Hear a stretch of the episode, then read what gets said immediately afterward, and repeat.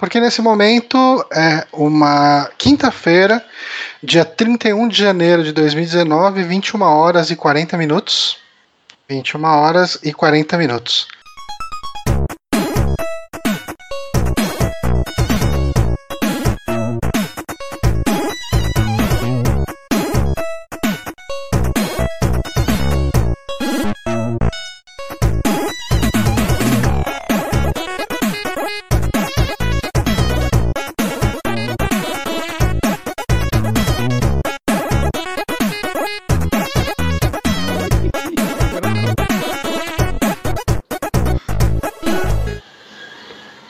Agora a gente tá, tá aqui.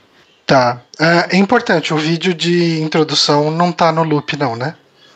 Não. Por um instante eu vi o vídeo de encerramento aparecendo. não- aconteceu no final da de introdução, não sei porquê. Ok. Nem tudo é culpa do Bonatti. Sim, ok. ah, bom, hoje, pela primeira vez, temos o Bonatti transmitindo, então todos aqueles erros que eu costumo cometer agora são culpas do Bonatti. É, minha, minha defesa, Hum, eu tava arrumando tudo bem antes. Culpa é Eletropaulo que deixou cair a força sem chuva nem porra nenhuma, só caiu a força, depois a internet não voltava, deu tudo errado. Mas agora, certo. agora, ó, tá todo mundo aqui, espero que tá todo mundo com áudio. eu gostei que eu fiquei mais magro com você transmitindo, acho que eu tô mais afinado, possivelmente porque você me distorceu. Aqui você tá trabalhando muito, aí você perde peso. Ah, toma, é que eu queria trabalhar mais, então, se fosse assim. Bom, gente, estamos começando aqui um Super Amigos Cast, o saque, aqui no Twitch dessa vez. Ah, esse vídeo será upado pro YouTube depois, mas a gente está transmitindo originalmente aqui no Twitch. Eu sou Johnny Santos, estou aqui com o Guilherme Bonatti. Olá, eu quero saber porque na categoria tá ok normal. Eu, eu fiz. Eu, Eu fiz vi que uma- você mudou, mas eu acho que ele não tá pegando o evento. Ah, é, ele não tá passando evento, né? Acho que a gente tá transmitindo qualquer coisa, o evento foi pro saco. É, Porque eu queria o evento. Nossa, tudo tão bonitinho. Fiz a capa. Não tem capa aqui. Tem então introdu- é, deixa introdução. eu tirar aqui. É podcast. Isso daí é assinar o Volta YouTube. Talk shows and podcast. Deixa eu concluir aqui. Volta YouTube. É, a gente vai precisar, além de além do tempo do Bonatti aprender a fazer a transmissão, a gente vai ter o tempo da gente aprender a usar o Twitch. Já, já aprendi, já tô fera aqui. Não sei o que fazer, cara. Ô louco, bicho. É, enfim, o, o NDI enfim, ma- manda uma marca d'água do Skype na sua janela. o NDI mandou uma marca d'água do Skype na minha tela, mas tudo bem. É, podia ser pior. Podia ser sempre pior. É, tá. é, hoje é dia do que, Bonatti? Você chegou a ver? claro que eu vi. Hoje é dia do Bonatti se fuder muito. Dia do Bonatti se foder muito. Eu, eu fui pesquisar o, dia, o que é dia hoje, eu escrevi saque antes. 31 de janeiro. Acho que eu vou Vamos ver fazer aqui. um banco de dados do saque, já pegar todas as quinta-feiras e marcar todos os dias. Todos os dias. Vou fazer isso. 31 de janeiro, daí tem que ver no, no Wikipedia. Dia da solidariedade. Hum, Só isso?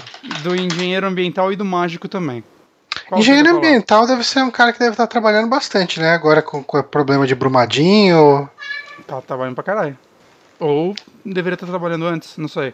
Não sei se é culpa Hum, dele. Não, eu é acho que. Eu diria que a culpa não é dele. Eu diria Tá. que. O meu irmão, eu já acho que já devo ter contado a história aqui. Eu não sei se eu devo contar esse tipo de história, mas o meu irmão ele trabalhou como fiscal da vigilância sanitária um tempo numa cidade interior. Hum, E ele chegava nos lugares, ele via que estava tudo zoado, via que podia dar alguma doença na população a qualquer momento. E ele ia falar, tipo, enfim, para notificar, para mandar a, a multa, tudo. Ah, esse cara é amigo do prefeito, não pode, não sei o que. Ah. Então, assim, é, não adianta o quão bem intencionado você queira estar, é, você não consegue trabalhar aqui nesse país. Tipo, é. é o, é o país do jeitinho, é o país com as pessoas que são amigos dos amigos, então você já imagina como fica tudo isso. Brasil, né? Brasil. Fala famoso quando não tem que falar. Brasil, né, gente? É, Vamos pro cast porque a gente já Você tá tem, uma hora você tem três indicações, vamos ver se você consegue dar, fazer Vamos três indicações? Vamos ver. Tá, vamos cortar- começar com. É? Vamos começar com a sua primeira grande indicação que todo mundo tá falando. Vamos ver agora, só quero ver se tá tudo certinho aqui. Tá tudo certinho, só essa imagem deve estar diferente. Tá, vai estar tá, vai tá um Johnny diferente em cada negócio, mas até que tá menos ruim do que eu esperava. Hum. Bom, eu estou jogando que nem um imbecil Resident Evil 2, o remake, é, que é um jogo, acho talvez o jogo mais aguardado do ano pra mim.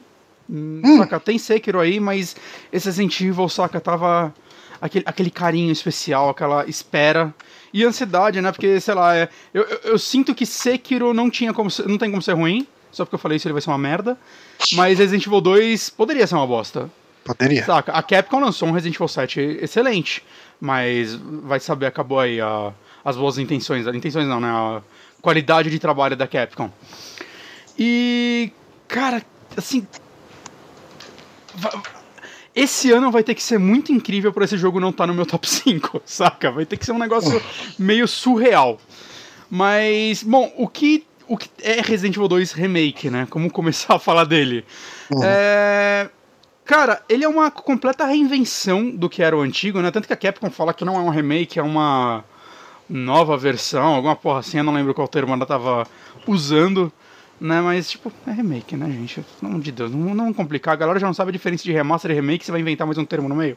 Então, mas uh, eu talvez. Ela vai, ela vai. Uh, eu talvez entre nessa mesma discussão quando for falar de Suspiria.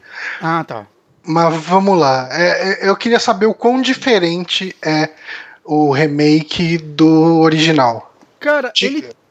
Eu acho, assim, ele é muito mais diferente do que o remake do 1 era pro um original. Porque o okay. remake do 1, ele ampliava as coisas, colocava mais coisas naquele mundo, é, mudava algumas coisas, né? O, tipo, eu terminei o 1, inclusive no dia que saiu o 2, eu terminei o 1 remake.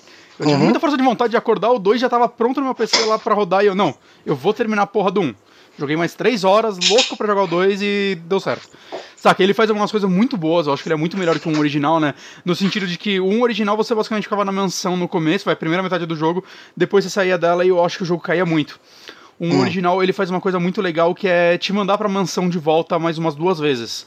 Então você faz alguma coisa em um lugar, antes de ir pro laboratório, em vez de você ir da caverna pro laboratório, da caverna você vai pra mansão, achar uma outra área e essa outra área que vai levar pro laboratório. E eu acho que isso é muito legal no sentido de, cara, a mansão é a melhor parte desse jogo. Hum. Você revisitar ela sempre em partes diferentes, eu acho que acrescenta muito. Mas eu acho que mecanicamente é uma das grandes mudanças de game design. Né? Claro, tem a. A, caralho, a, a menina lá, imortal, lá, que você. eu esqueci o nome dela, caralho. Que é, que é uma das coisas mais foda de história, assim, de Resident Evil, achei ela muito foda. Mas o 2, cara, ele, é, ele é um jogo bem, bem, bem diferente, até pelo tempo, né? Tipo, o Resident Evil Remake saiu acho que 6 anos depois do original e esse 2 saiu 21 anos depois é. do original. É um, é um tempo para você. É um salto muito grande. Retrabalhar a parada de outra forma. Algumas coisas para o bem e outras para o mal. É, o jogo ainda mantém o esquema do primeiro, que é Leon A, Leon B, Claire A, Claire B, né? Uhum. É, o que eu sinto que eles fizeram nisso é, talvez seja o. o... Peraí. Bonatti hum? usando a telepatia. Terceiro. Ah, tá, minha psoríase, gente, para. Você foi muito rude, inclusive. É, o que eu sinto que ele não. que ele vai. Não fez tão bem, inclusive. É, já colocando talvez a minha maior crítica ao jogo aqui, é esse trabalho de misturar os jogos. Eu acho que o original fazia melhor, por incrível que pareça. Né? Mesmo que ah, quando a gente gravou aquele podcast sobre o Resident Evil 2, a minha maior crítica é: ah, eu gostaria que o remake tivesse só dois jogos e os dois fossem completamente diferentes um do outro, saca? Literalmente um personagem completando o que o outro criou. E parece que em algum momento ia ser assim, porque tem matéria antiga da Capcom falando: não, não, vai ser só dois jogos, um para cada. Eu, ah, vai ser assim. E parece que, tipo, meio recente, assim, a galera descobriu que não, vão ser jogar jogo B igual ao antigo. E eu não sei. Sim, sim, porque é, é, eu acho que era até dito de uma forma ou de outra que é. não seria, né? Então, a impressão que dá é que talvez. Eu sei que tipo, é estranho falar isso desse jogo, que você vê que ele foi um jogo caro, mas é que. Ah, é, pra eles fazerem daquele jeito, talvez eles tivessem que ter mais um aninho de desenvolvimento, porque uhum. dessa forma eles podem repetir muita coisa, muita coisa tá pronta entre os dois personagens. Principalmente a primeira metade, a primeira metade é quase igual a partir do primeiro chefe começa a separar um pouquinho mais os jogos, é, os caminhos e tudo mais. É, vale falar assim, é, eu terminei já o Leon A e a Clara A, e eu tô jogando o Leon B. Eu não terminei ainda o Leon B. Né, já falo um pouquinho sobre isso. Mas, cara, é, parece que o, Ken, o Canon ainda continua sendo Claire A, Leon B, pelo que eu entendi. Uhum. É, eu achei o jogo A da Claire muito mais legal que o do Leon em narrativa. Né, que tem todos os lances da Sherry, eles expandem bastante a história da Sherry, da, Cap, da Capcom, da, da Umbrella, da, do desenvolvimento do, do vírus, né, do G-Virus nesse. Né, eu acho que é a parte que eles mais acrescentam coisas à história. O do Leon, eles mudam bastante a Ada para ela já parecer a Ada dos próximos jogos. Né, eu acho que é a maior mudança. Mas é, o que me decepcionou muito nesse sentido é que, cara, parece que são duas realidades alternativas só. É, os dois personagens, eles basicamente só se encontram no começo e no fim do jogo. Enquanto no original eles se encontravam várias vezes. É, tinha algumas vezes, né, é, né, que eles, eles acabavam se encontrando. E eles se comunicavam por rádio, tinha muitas Inclusive, coisas. quem caçar aí no meio das nossas coisas aí, tanto no YouTube quanto nos podcasts, no, no SoundCloud. Existe um podcast nosso mais ou menos nessa época do ano, do ano passado, onde a gente bateu um papo sobre o Resident Evil 2 original, né? Tanto eu quanto o Bonatti terminamos o jogo original uhum. e a gente debateu a história lá, a gente teve inclusive a participação do De Martini e Uh, da Monique, né, do Resident Evil Database, e o, o Demartino, e do Márcio, Márcio participou, verdade, também. Então, escutem lá.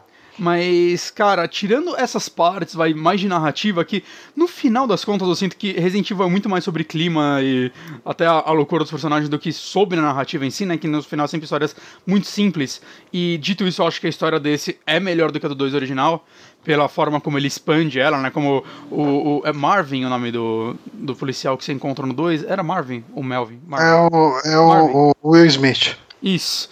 Ele é um personagem agora, né? Você encontra mais ele tudo mais, isso daí já aparece na demo, né? Já, já foi bem uhum. revelado isso, né? É, tem muitos detalhezinhos assim que você olha e puta, que... ou a forma como eles mudaram algumas coisas de ordem, saca? Os acontecimentos que ah, você tipo, ah, não vai ter isso. O que eu mais vejo tem uma parada específica do começo do 2 que, cara, é muito engraçado você ver, tipo, a gente em grupos de WhatsApp que eu tenho de gente que estão jogando esse jogo, né? Não é grupo sobre isso, mas é grupos onde pessoas estão jogando.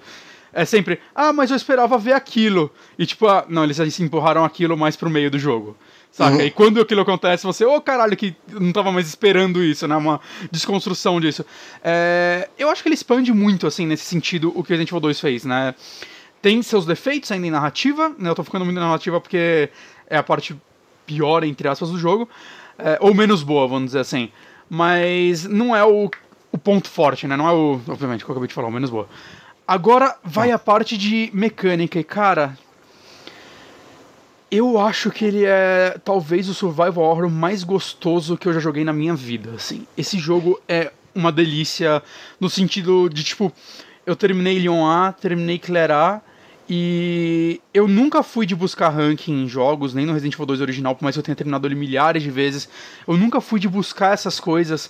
E eu terminei o Claire A, eu, cara, eu não sei se eu quero ir pro Leon B, eu acho que eu quero jogar de novo o Claire A, porque eu acho que eu consigo, eu consigo ir melhor saca? Eu quero tentar tirar o ranking S no Clará. Eu quero, saca?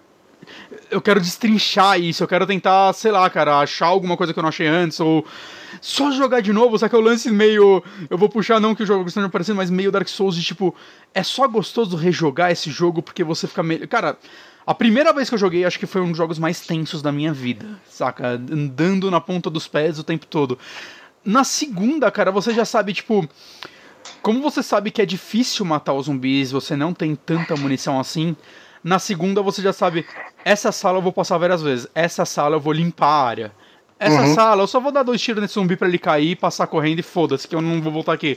Você começa a se planejar como você vai jogar o, o jogo, cara. Isso é tão legal, é tão divertido, saca? E, sei lá, o ato de jogar esse jogo é gostoso por mais que ele não seja um shooter, bem dizer, saca? Não é, não é gostoso tipo Gears of War, que é o que os últimos Resident Evil tentaram ser, os últimos preset, né? De, ah, vamos transformar uma ação foda. Ele é gostoso de, tipo... Cara, cada tiro conta, cada zumbi que você consegue desviar conta, e sempre que você consegue fazer algo do tipo, você se sente bem, assim, saca? O famoso get good jogando. Aham. Uhum. E, cara, eu, eu E ele, que... pelo que eu vi, assim, a galera que já tava terminando ele rápido, uh, nessas rejogadas, uh, você faz um capítulo em três horas. Para você tirar ranking S, você tem que fazer em menos de 3,5 no modo normal. É, então. E, e não tá. É que assim, galera... obviamente. Não, não, falando, não tá sendo difícil a galera tirar ranking S. Muita gente tá conseguindo. Uhum. Saca? É, é um negócio. Até quando. Eu imagino que a primeira vez você terminou um desses capítulos, você fez em umas 4, 5 horas. A primeira não? vez eu levei umas 6 horas e meia. A segunda, okay. 4. Uhum. A segunda eu tô falando, jogando com a Claire ainda, que tem algumas coisas bem diferentes. Bem diferentes mesmo. Principalmente as partes que você joga com a Sherry e tal, que são diferentes, né? Com o Leon você joga com a Ida, igualzinho dois, só que são bem diferentes as partes, tem alguns caminhos diferentes, né? Tanto que quando eu terminei a primeira vez, eu, caralho, tem uma porrada de porta da delegacia, tem uma chave que eu não achei. É, não, essa chave é, é da Clara, então ela explora a delegacia por outras salas e coisas do tipo. Né? Então tem coisa para se reaprender aí. Mas. E algumas as armas deles são diferentes, essas coisas todas. Né, mas. É, é um negócio meio. Mesmo. Vai, eu, eu tendo essas diferenças, você já decora, por exemplo, você já sabe a solução de alguns puzzles. O cofre uhum. é a mesma senha. Então você sabe a senha. E isso, cara. E isso, tipo, pode parecer quebra o jogo, mas eu sinto que o jogo foi feito para isso. Porque o speedrun você tem que fazer isso. E é muito da hora você, tipo, logo no começo já pegar, sei lá, uma pochete que vai aumentar a quantidade de inventário, ou uma um upgrade para sua pistola, tá ligado? Que vai aumentar o número Eu gostei muito da, do jeito que eles deixaram a interface dos itens. É, é bem parecido com a do, do 7, acho que é a mesma, inclusive. É, eu não joguei o 7, ah, né? eu tô com ele instalado você aqui, mas nunca nem abri. Você tinha, você tinha que jogar em live, cara, ia ser muito da Eu tô inclusive pensando em fazer uma live rejogando algum jogo A, assim, tentando pegar um, um tempo, tá ligado? Fazer só ao vivo, assim, deixar rodando. Pode ser interessante. Mas, cara, é, é, é muito legal isso, cara. É, o ato de se atirar no zumbi é, é bacana, sabe? Os danos são bem localizados, você pensa, putz, por que eu vou tentar estourar a cabeça desse zumbi e gastar, sei lá, às 10 balas, se eu posso, sei lá, arrancar a perna dele? E aí esse zumbi vai se tornar quase inútil. Saca? Você pode desmembrar eles. As facas, uma coisa que eu achei legal é a faca agora ela quebra. Uhum. Ah, isso eu vi na demo. Só que você consegue várias e a faca ela funciona também como no Resident Evil 1. Ela, você pode tanto dar facada quanto o lance de usar para se defender, né? Então o inimigo vai te uhum. atacar, você pode gastar sua faca para você não tomar um dano. Né? Você não gasta porque eles, é, eles te atacam muito fácil, né? Eles Sim. grudam em você muito fácil, porque eles são meio esponja, né? Os zumbis. Você dá muito tiro e eles não caem. E às vezes você dá uns critical hit, que é, cara, que quando você vê aquele zumbi, você dá um tiro e a cabeça dele explode.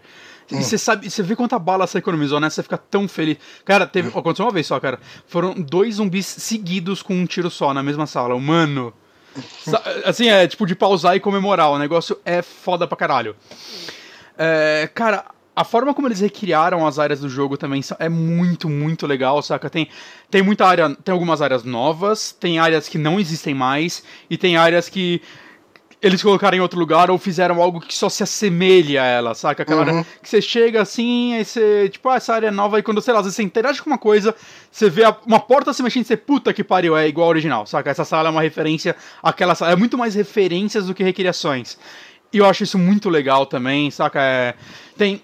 No, no, Resident Evil 2 tem uma sala. Lembra aquela única porta que você abre que no loading aparecem dois zumbis? Hum. Nesse daí, quando você chega nessa área, às vezes os zumbis arrebentam a porta. Sai os zumbis dela e são exatamente aqueles dois zumbis, saca? A mulher. Tipo de roupa. Aquela roupinha curta lá. Que, tipo, tem. Tem, cara, uhum. tem vários é, designs diferentes de zumbi, tem uma quantidade bem grande mesmo né? Mas. E alguns fazem referências originais. Eles usaram logo, tipo, essa, assim. Você vê que teve o cuidado. Vamos escolher este zumbi para usar nessa parte. Hum. É, eu sinto que os puzzles estão mais simples nesse jogo. Saca? É, envolve menos vai e vem. Tem muita área opcional, saca? Que você, ah, eu consegui essa chave. É, eu posso já avançar na história, mas eu posso voltar naquela área para conseguir algum item novo ou algo do tipo. Né? O que eu acho legal, né? Falando um pouco sobre o tempo do jogo, né? Eu ia falar, eu acabei me perdendo. É, eu lembro que na hora que eu vi assim, a galera já terminando, né? Até conversei um pouco com o Sushi. Eu, puta, quanto tempo a galera terminando? Seis horas? Eu, porra, tava, tava, esperando um jogo maior, saca? Eu fiquei. Hum. Foi só um impacto inicial, assim. Putz, tava esperando um jogo é, maior. Isso, inclusive, é uma pergunta aqui do Moonrunner no, hum. no chat. Ó, o tempo do gameplay tá de bom tamanho? Ou você gostaria que fosse mais de seis então, horas? Vendo de fora, parece pouco tempo. Então, é, na hora eu tomei esse baque, mas eu acho que se ele tivesse mais tempo, ele não ia ser tão gostoso de ficar jogando. Cara, eu sinto que esse jogo não tem nenhuma área que é chata. Uhum. Saca? Ele tem áreas melhores que as outras. Ele tem um chefe chato, é um chefe que eu odeio. Mas, que é um chefe meio puzzle, eu não, não gosto dele. É, uhum. Mas, tirando ele, cara, é, e é uma luta rápida, saca? Mas tirando ele, é. Eu não tem nenhuma área que eu falo, puta que saco eu ter que fazer isso agora. E eu acho que se ele fosse muito maior do que isso, é claro que o tempo é meio relativo, né? O. O, o Matias, lá do, do grupo dos patrões, ele terminou em 11 horas a primeira vez, né? Então depende Nossa. muito de como você joga. Mas eu, eu acho que tá de bom tamanho porque, cara, são quatro campanhas. Saca? Por mais que você vai jogar as outras menos tempo, vai, cara, as quatro campanhas, se você fizer todas as campanhas. Ele vai normal, ter coisa adicional, não vai? Eu não sei como que vai funcionar. Então, ele tem as quatro campanhas, que vai. As quatro, por mais que você jogue bem, na primeira vez eu acho que já vai umas 20 horas de jogo aí. Ele já tem lá o, o rank e o tofu para liberar. Uhum. Né, o rank, agora é mais fácil, né? Você termina as quatro campanhas, você já libera o rank, você termina com ele, você libera o tofu. E aí você não joga com o tofu porque é impossível. Uh, e vai ter. Já foi. É, já, a Capcom já falou vai ter uma DLC de graça, que é um modo. Não sei se qual é o nome que ele deu, acho que é Survivors. Vão ser três mini histórias. Né, sobre três personagens que eu não quero falar quem são, porque quem não jogou nem sabe que eles são no jogo e tal, mas são três personagens assim que tá lá, você vê eles poucos e ah, vão ser três campanhas, uma de cada. Eu chuto, vai, que deve ser algo curto, uma meia hora cada um. Mas, uhum. porra, três histórias novas, assim, de graça, saca? Ah, sim. Tá, tá excelente para um jogo que já tem tanto conteúdo, né? Normalmente quatro campanhas e já dois modos extras. E, cara, a delícia de você rejogar esse jogo, cara, é querer tem arma para se desbloquear, as munições infinitas, saca? Vai ter roupa nova também por, pra, de graça, né? Pra, as roupas clássicas, não sei se você viu a ah, sim, sim, quadriculadona sim. lá, né? Com os é, o low poly. É, porque já tem umas roupas que é bem interessante, inclusive, se você muda os, o, as roupas pras clássicas, a Sherry e a Ida também mudam pras clássicas. Hum, que legal. É um detalhezinho bacana. Tem a opção de jogar com a trilha sonora clássica. É, eu não joguei assim, eu vi o André jogando, cara, fica muito engraçado. Saca? Exatamente a mesma. Inclusive tem um detalhe muito legal que é. O jogo não fala Resident Evil no começo, mas você muda pra clássica, sai do jogo e abre, ele fala Resident Evil no começo. Ah, que legal. Saca? É, cara, esse jogo é muito uma. Sei lá, cara, quase uma carta de amor aos fãs. Uhum. Saca? Eu não sei. Eu, eu, queria muito que você tivesse jogado também pra gente debater um pouquinho mais a fundo ele. Né? Mas eu, é, eu, por enquanto, ainda tô no bendito do. do Red Dead. Red Dead. Eu, eu até quando você terminar de falar aqui, acho que eu posso até falar um pouquinho da minha experiência com a Red Dead, Pode. que eu não, não falei na época, né? Uhum. Mas, cara, assim, é. Pra mim, assim, é. É, cara, é um dos melhores jogos de terror que eu já joguei. Ele é, é muito tenso, principalmente no começo, assim, é muito, muito tenso, saca? O lance da iluminação dele eu acho fantástico, né? A gente conversou isso aqui quando a gente jogou na BGS, de como a lanterna funciona nesse jogo, né? Como ela, ela limita a sua visão. Normalmente eu não gosto de jogos que limitam a sua visão. É, uhum. Tipo, escuridão. Mas ela é muito foda que você vê um cone. É quase uma uma forma de. Ah, cara, antigamente era aquela jogada de tanque, você tinha câmeras fixas, é, você não sabia o que estava na sua frente. E é uma forma de limitar a sua visão e te trazer surpresas. Uhum. Saca? Tem uma coisa que eu descobri jogando esse jogo e depois eu descobri que nos clássicos era assim, eu nunca soube. O Lick era cego. Ele não tem olho, né? Não, então, e, e assim, nesse jogo, você vê o Licker, você vai andando, ele não escuta. A melhor coisa a se fazer com o Licker. Então, ele, ele é cego mesmo, porque ah, tem aquela, aquela parte, mesmo no, no, original, que tem um monte de leaker e você passa num vidro. É, é, tipo, do lado deles. É. E se você fizer barulho, eles quebram o vidro e vêm então, atrás de você. Eu não sabia disso. Eu nunca soube que no original eles eram cegos. Eu sempre matei todos. Eles eram. Eu sempre matei okay. todos. Será que no 5 eles são cegos também? Naquela hora que tem 300?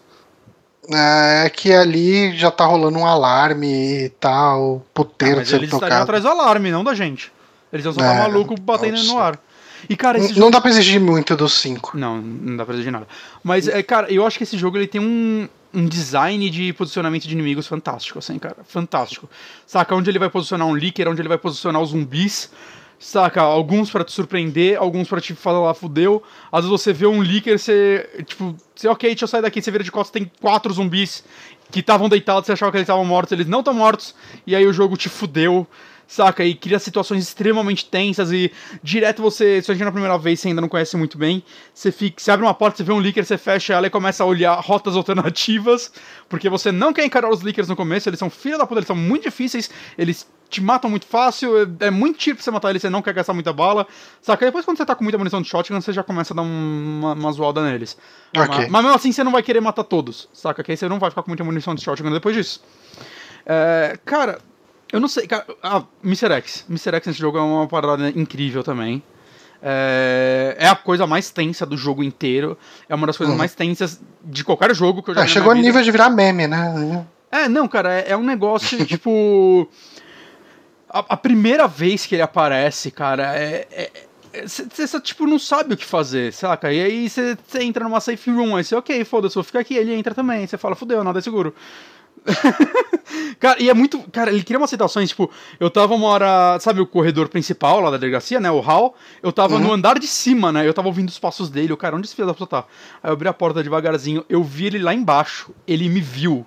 Ele começou a andar na minha direção, mas, tipo, ele tinha que contornar. Então ele foi andando, vai. Eu tava na, na direita, ele começou a andar reto, com a cabeça virada pra direita, assim, tipo, me secando e andando.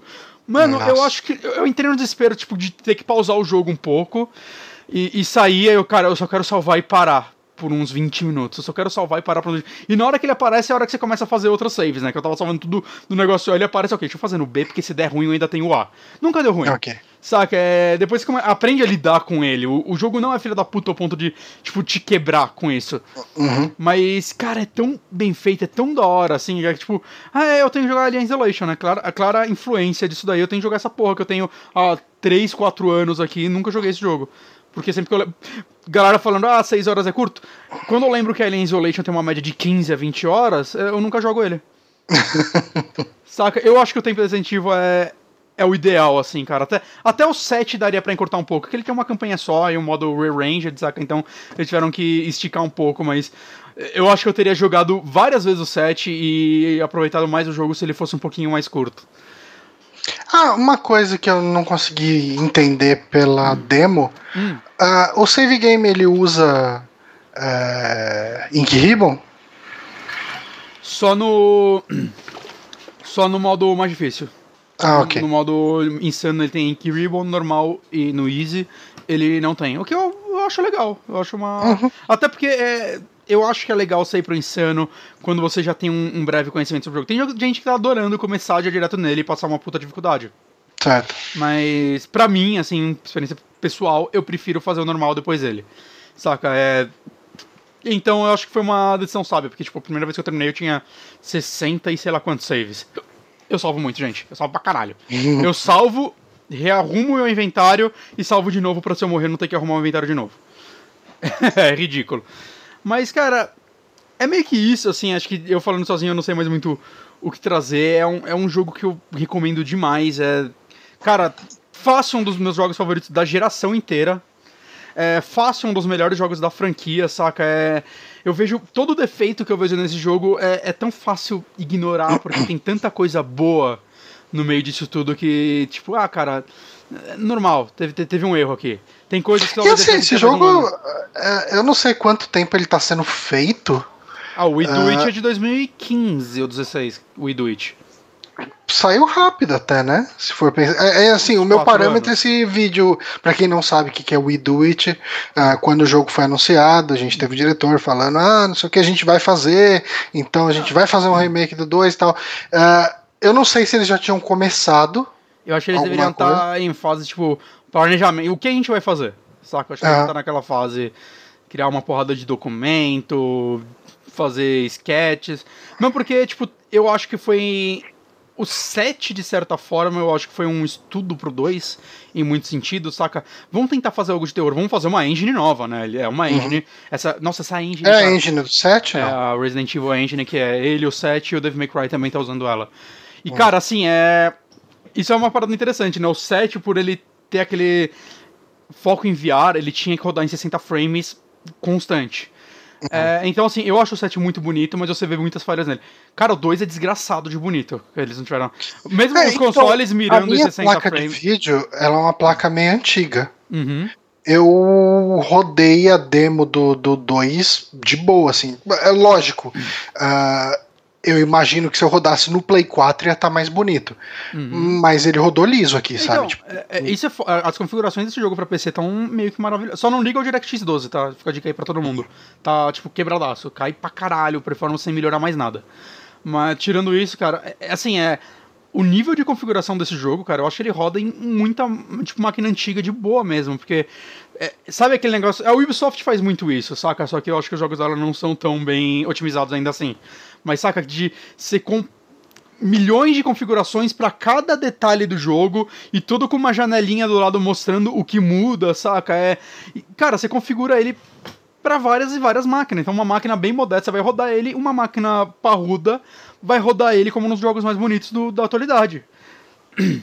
O que é algo excelente, saca? Ele abrange uhum. muito o mercado. Cara, é muito, muito, muito bonito, saca? Eu tô, tipo, eu tenho um PC da hora e tal. Eu tô jogando, não tudo no talo, porque eu tô jogando em 4K.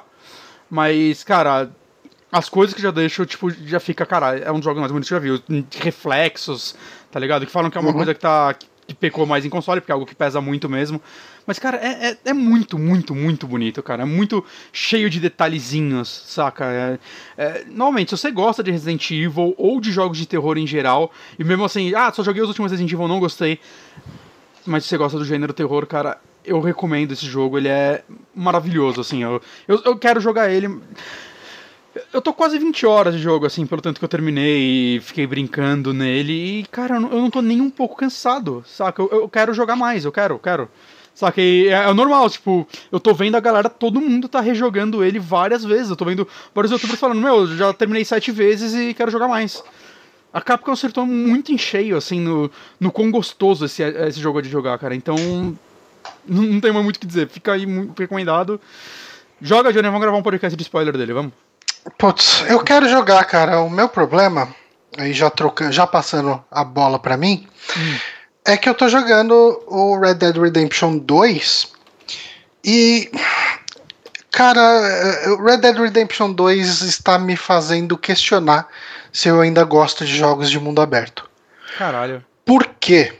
Eu jogo, eu sinto prazer jogando, toda vez que eu sento, uh, eu jogo por duas horas ou mais. Uhum. Só que eu sinto que eu não tô andando na história do jogo. Quando termina aquilo, quando eu termino de jogar aquelas duas horas, eu falo, tá, eu não vi nada de uma história incrível até agora. É, isso okay. eu, eu acho a história desse jogo bem incrível. Melhora, mas é, ela fica bem incrível, na minha opinião. É, mas o que, que você estava achando dele de matéria de história até o quarto capítulo? Cara, então é. Eu já tava gostando muito, porque isso vai muito. Eu tô vendo muita gente reclamar disso, né? O Heitor mesmo, ele não gostou muito da história do jogo. Eu acho que vai do quanto você abraça aqueles personagens e o estilo de vida deles. É, mas sei lá, cara, pra mim, é, se eu tivesse acompanhando uma novela da Globo, ia ser a mesma coisa. Eu ia estar tá vendo um dia a dia de pessoas que trabalham, que fazem coisas e, e é isso. É, uh, eu, eu, não tô vendo. É, eu não tô vendo arcos ali, eu tô vendo tipo, pessoas é tocando a vida delas. Muito tempo construindo, acho mesmo, a. É, o estilo mas, de vida deles. Em... Até ele é. começar. A... Bom, para algumas pessoas como você pode agradar, para mim, não. O Arthur, o que você tá achando é. do Arthur? Então, para mim, por enquanto, ele tá sendo um. Tipo, um, um quadro em branco, né? É... é... isso eu já discordo bastante também. É, então. Eu, eu é... acho ele, inclusive, um personagem muito melhor ao John Morrison. Ah, então, o Marston também, quando analiso mais friamente, eu não consigo traçar muito da personalidade dele. Ele era um cara atrás de vingança e querendo uh, a família dele de volta. E, e, e assim, tipo, ah, tem esses dois grupos aqui de pessoas. É, tem esse ditador, esse cara extremamente autoritário, e esse grupo de rebeldes eu, eu claramente vejo que ele não tem qualquer tipo de posição. Ele é feito para ser um quadro em branco, mesmo em situações extremas. Uh, o, não, o não. John Marston mesmo ali. Aqui, nesse, eu enxergo um John Marston muito melhor. Então, eu, eu, eu eu não sei, eu via muito mais o John Morrison como uma pessoa que estava numa situação que não queria, ela só queria acabar muito com aquilo para recuperar a família dele e tentar ter uma vida. É, mas ainda assim, tipo, ok, esse é um objetivo dele. Ele era só reativo em relação a tudo que acontecia. Ah, ele, ele era bem educado com as pessoas, você começa a pegar alguns traços dele, ele era. É, cara, faz muitos anos que eu joguei um. Mas ele tinha, tipo, alguma interação com os personagens que você via. É, que ele era um cara mais instruído do que o, mas, o assim, Arthur, por exemplo. É, mas só voltando ainda na questão do 2. Uh, ah, eu enxergo coisinha. É, é, assim, o problema é. O 2, ele te entrega uma narrativa em muitos pedacinhos. Ele é meio que uma novela mesmo. Uh, você tem uma história mega longa com pequenas coisinhas acontecendo em muitos momentos e essas pequenas coisinhas são entregues para te entreter, para te manter seguro ali, mas você não tá vendo um grande arco acontecendo. Eu, eu vejo mais como uma série de TV. Eu tava conversando com o Renan enquanto eu jogava, né, que ele já tinha terminado. Eu... A estrutura desse jogo para mim é muito séria. Principalmente quando você chega no capítulo 4 e você vê, ah, ok, agora tá apresentando o novo vilão, saca? Um capítulo é, é um xerife, no, no 4 é o italiano lá. E aí, ah, ok, durante esse capítulo eu vou ter que desenrolar essa situação. Eu vejo muito uma estrutura de série de TV. É, mas eu. Tipo, se fosse uma série de TV, eu teria abandonado bem no começo. é. Tipo, é, assim. O que que tá sendo jogar Red Dead Redemption pra mim? É sentar na frente da televisão, ficar andando, daí, ah, vou caçar uns bichos. Ah, vou fazer esse desafio aqui de arrastar uma pessoa por 3 mil pés ou milhas. Ah, os desafios eu nem fazia. fazia é, e daí, ah, vou caçar. Oh, apareceu aqui um, um bicho lendário, vou caçar ele. É muito bom, caçar é muito da hora. É, e daí eu falo, porra, não tô avançando com a história, vou fazer umas duas missões de história. Eu fazia as duas missões de história, eu falava, hum, é, tipo assim, não é segredo para ninguém, os jogos que eu mais jogo e faço análise e comento, geralmente são point and clicks, que são jogos focados numa narrativa e o jogo que tem narrativa e não tem mais nada além disso. Ele tem é muito raro um point and click que, que se sustente por mecânica. Uh, não deve ter nenhum, talvez. Mas enfim.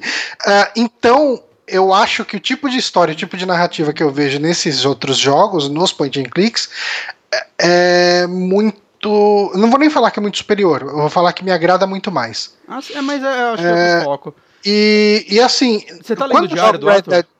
Ah, eu li alguma coisa, mas também. Ah. Foi bem qualquer coisa para mim. louco. É, então, assim, a conclusão que eu tô chegando é que, sei lá, talvez. É, esse é o problema. Quando eu jogo Red Dead Redemption, eu me sinto culpado eu acho que eu estaria me divertindo muito mais se eu tivesse pego o Resident Evil. Hum. Uh, porque ele é um jogo com um escopo mais fechado, uma situação. O problema é que o Resident Evil eu já joguei, eu já conheço a história, eu sei para onde ela tem que ir. Mas, uh, ignorando esse aspecto, ok, tipo, todo mundo falou muito bem do final de Red Dead Redemption 2, eu quero chegar lá, eu quero ver, mas toda vez que eu jogo, eu, eu gasto entre duas e três horas do meu dia. Uh, eu chego no final do dia e falei, porra, eu vi pedaços de nada. história mais ou menos é, e não avancei nada. Isso, isso, que eu ia te perguntar agora, você acha que é, o seu estilo de vida atual, é, se você vai, por exemplo, se você estivesse de férias, podendo jogar esse jogo 8 horas por dia, saca? Você acha que, que isso está afetando a forma como você está absorvendo esse jogo e, e, gostando ou não dele? Eu não sei por quê. Porque em matéria de história, ele, ele o tipo de narrativa que ele está me entregando já não me interessa mais tanto. Não, não, mas não só narrativa, mas no, então, no sentido de estar é, tá jogando isso.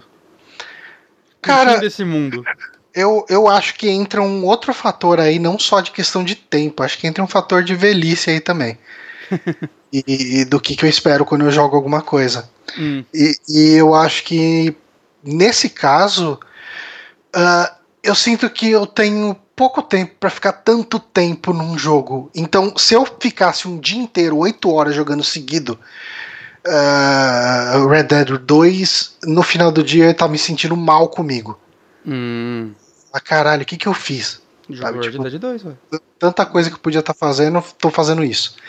Então, assim, cara, ele. Eu não tenho nenhuma crítica a ele tecnicamente. Uhum. Eu acho que o gameplay dele é gostoso de jogar. Mesmo o pessoal fala, ah, o tiro é muito básico, eu não sei o que. Nossa, eu gosto muito do tiro desse jogo acho que atende. Eu acho que, tipo, obviamente, eu acredito que se eu fosse jogar um, o online dele, eu ia achar ruim, porque você perde, você deixa de ter aquela automira, deixa de ter o, o Red Eye ali, o Dead Eye, né?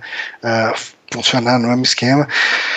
Mas, cara, eu quero terminar ele para jogar algum outro jogo, mas eu quero terminar ele. Hum. Sabe? É, o problema é que ele te entrega um playground gigante. Então hoje, quando eu fui jogar, tipo assim, eu, eu tô com uma meta que toda vez que eu jogo, eu faço pelo menos uma missão de história. Eu fazia umas duas e depois ficava zoando por hora. É, então hoje eu joguei duas horas, eu fiquei só uh, fazendo passeio e fazendo side quest e fazendo tipo essas outras coisas, sabe? Eu fiz algumas missõezinhas daquelas brancas que são side ah, quest. Side quest eu gosto bastante. É. Mas ainda assim, tipo, tirando um outro momento que eu falo, porra, que legal eles botarem isso aqui, sabe? Uhum.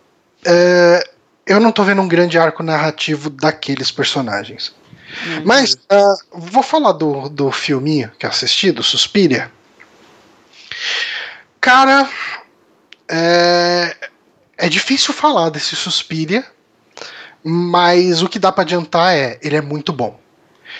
Uh, Suspiria, para quem não sabe, ele é um remake do filme lá do Dario Argento de 1970 e. Oito. É, deixa eu ver. Suspiria. Vamos dar uma pesquisada. 77. 77. Isso. Um, o Suspiria original ele é um filme muito clássico, principalmente pelo visual dele, né? Ele ele tem um visual muito único e eu acho que a trilha sonora dele destaca muito também. Uhum.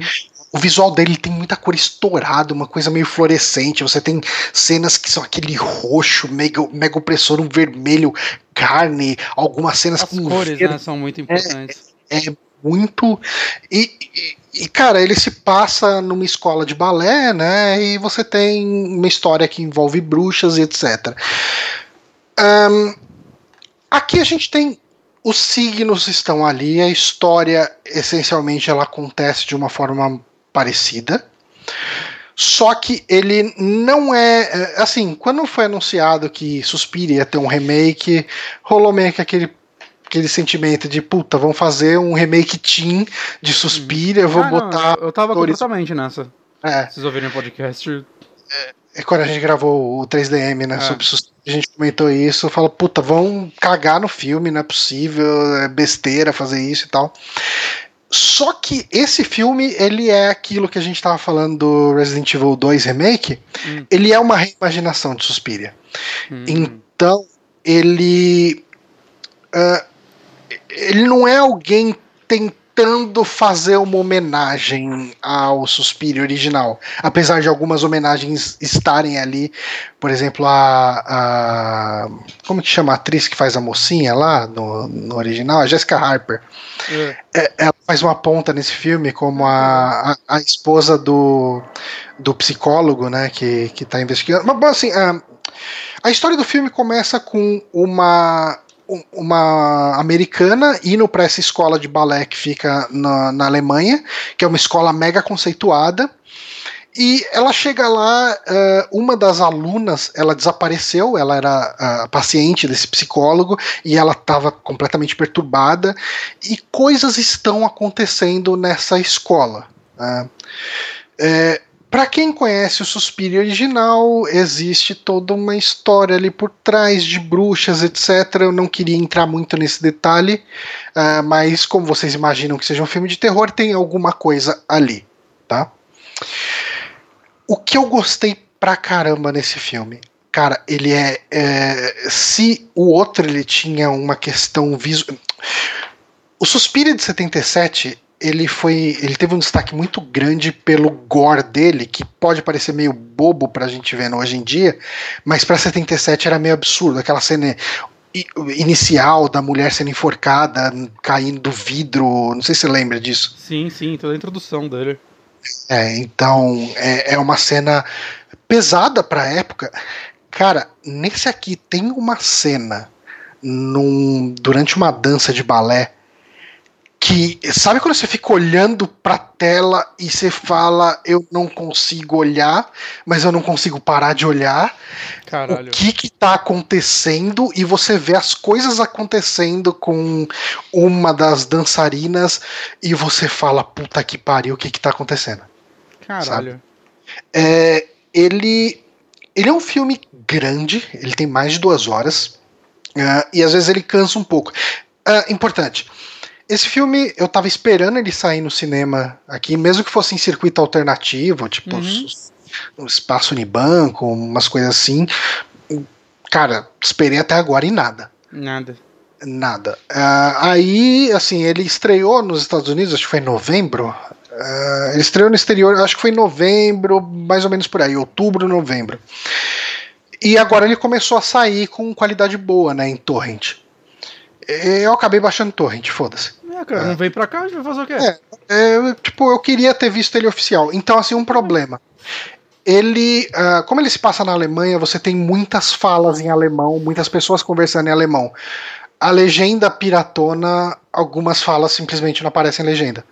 Hum. E isso tá meio cagado, sabe? De repente, talvez, se você entender inglês e baixar uma legenda em inglês, talvez vai. Melhor né? Porque essa em português tem muito trecho que alguém até perguntou para mim no Twitter: "Ah, mas será que não é o caso de que essas partes em alemão não era para ter legenda mesmo?" Eu acho que não, porque algumas falas em alemão tem legenda. E às vezes assim, tipo, a mesma cena tem fala que tem, tem fala que não hum. tem. Sabe? Tem, e são trechos longos, assim, sem legenda. Não é um personagem e, que fala alemão pro protagonista não entender, né? É tipo, não, pessoas conversando. É, são pessoas conversando em alemão ali, é, é meio complicado, cara. Então, assim, uma, uh, coisas que eu gostei nesse filme. Eu acho que o papel da dança para todo a, a ligação da questão de ser uma escola de dança com a questão das bruxas, para mim ficou muito mais claro nesse.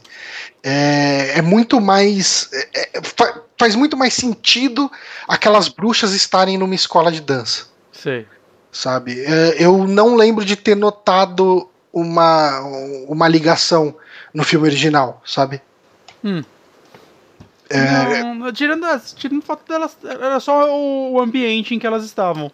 E as é. coisas aconteciam lá, mas a dança em si acho que não tinha um, não, um papel dança... na, na história. É, a dança aqui tem um papel muito fundamental, cara. Hum. E as bruxas, cara, as bruxas elas são muito ruins, assim.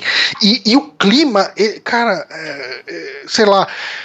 O que eu mais consigo uh, traçar um paralelo aqui para quem. Ele tem um clima meio de a bruxa mesmo, sabe? Cenas hum. soltas, completamente bizarras, que você se pergunta o que que tá acontecendo.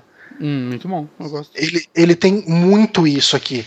Então, assim, uh, eu não quero ficar entregando muito. Uh, talvez eu já tenha entrega, entregue até demais. Hum. Mas, cara, eu ele é um filme difícil de assistir porque ele é em muitos momentos ele é devagar e como ele te joga muita personagem de cara você passa um tempo tá não ele está falando dessa mina quem que é essa mina? Essa que sumiu? Essa que é a aluna nova? Tem essa outra que fazia o papel principal na ópera na, na dança ali? É ela não é? Tipo confunde um pouco, sabe? E até o uhum. lance das bruxas, quem que é quem, qual a importância delas, uh, por que que o psicólogo está investigando tudo isso que aconteceu, uh, são coisas que confundem um pouco, mas eu acredito que no final do filme eu estava entendendo o que estava acontecendo, apesar de nem tudo ali ser para ser entendido muito fácil. Você, deixa eu uma pergunta, você assistiu algum outro filme desse diretor?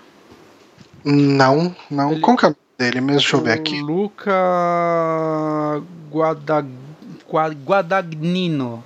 Guadagnino. É. Ele fez aquele Call Me By Your Name, que todo mundo falou que é um filme excelente. Eu ainda não assisti. Eu não, não conheço, acho que eu nunca vi. Não. É, ele tem bastante filme no currículo dele, tô vendo aqui, mas eu não conheço, nunca assisti nenhum.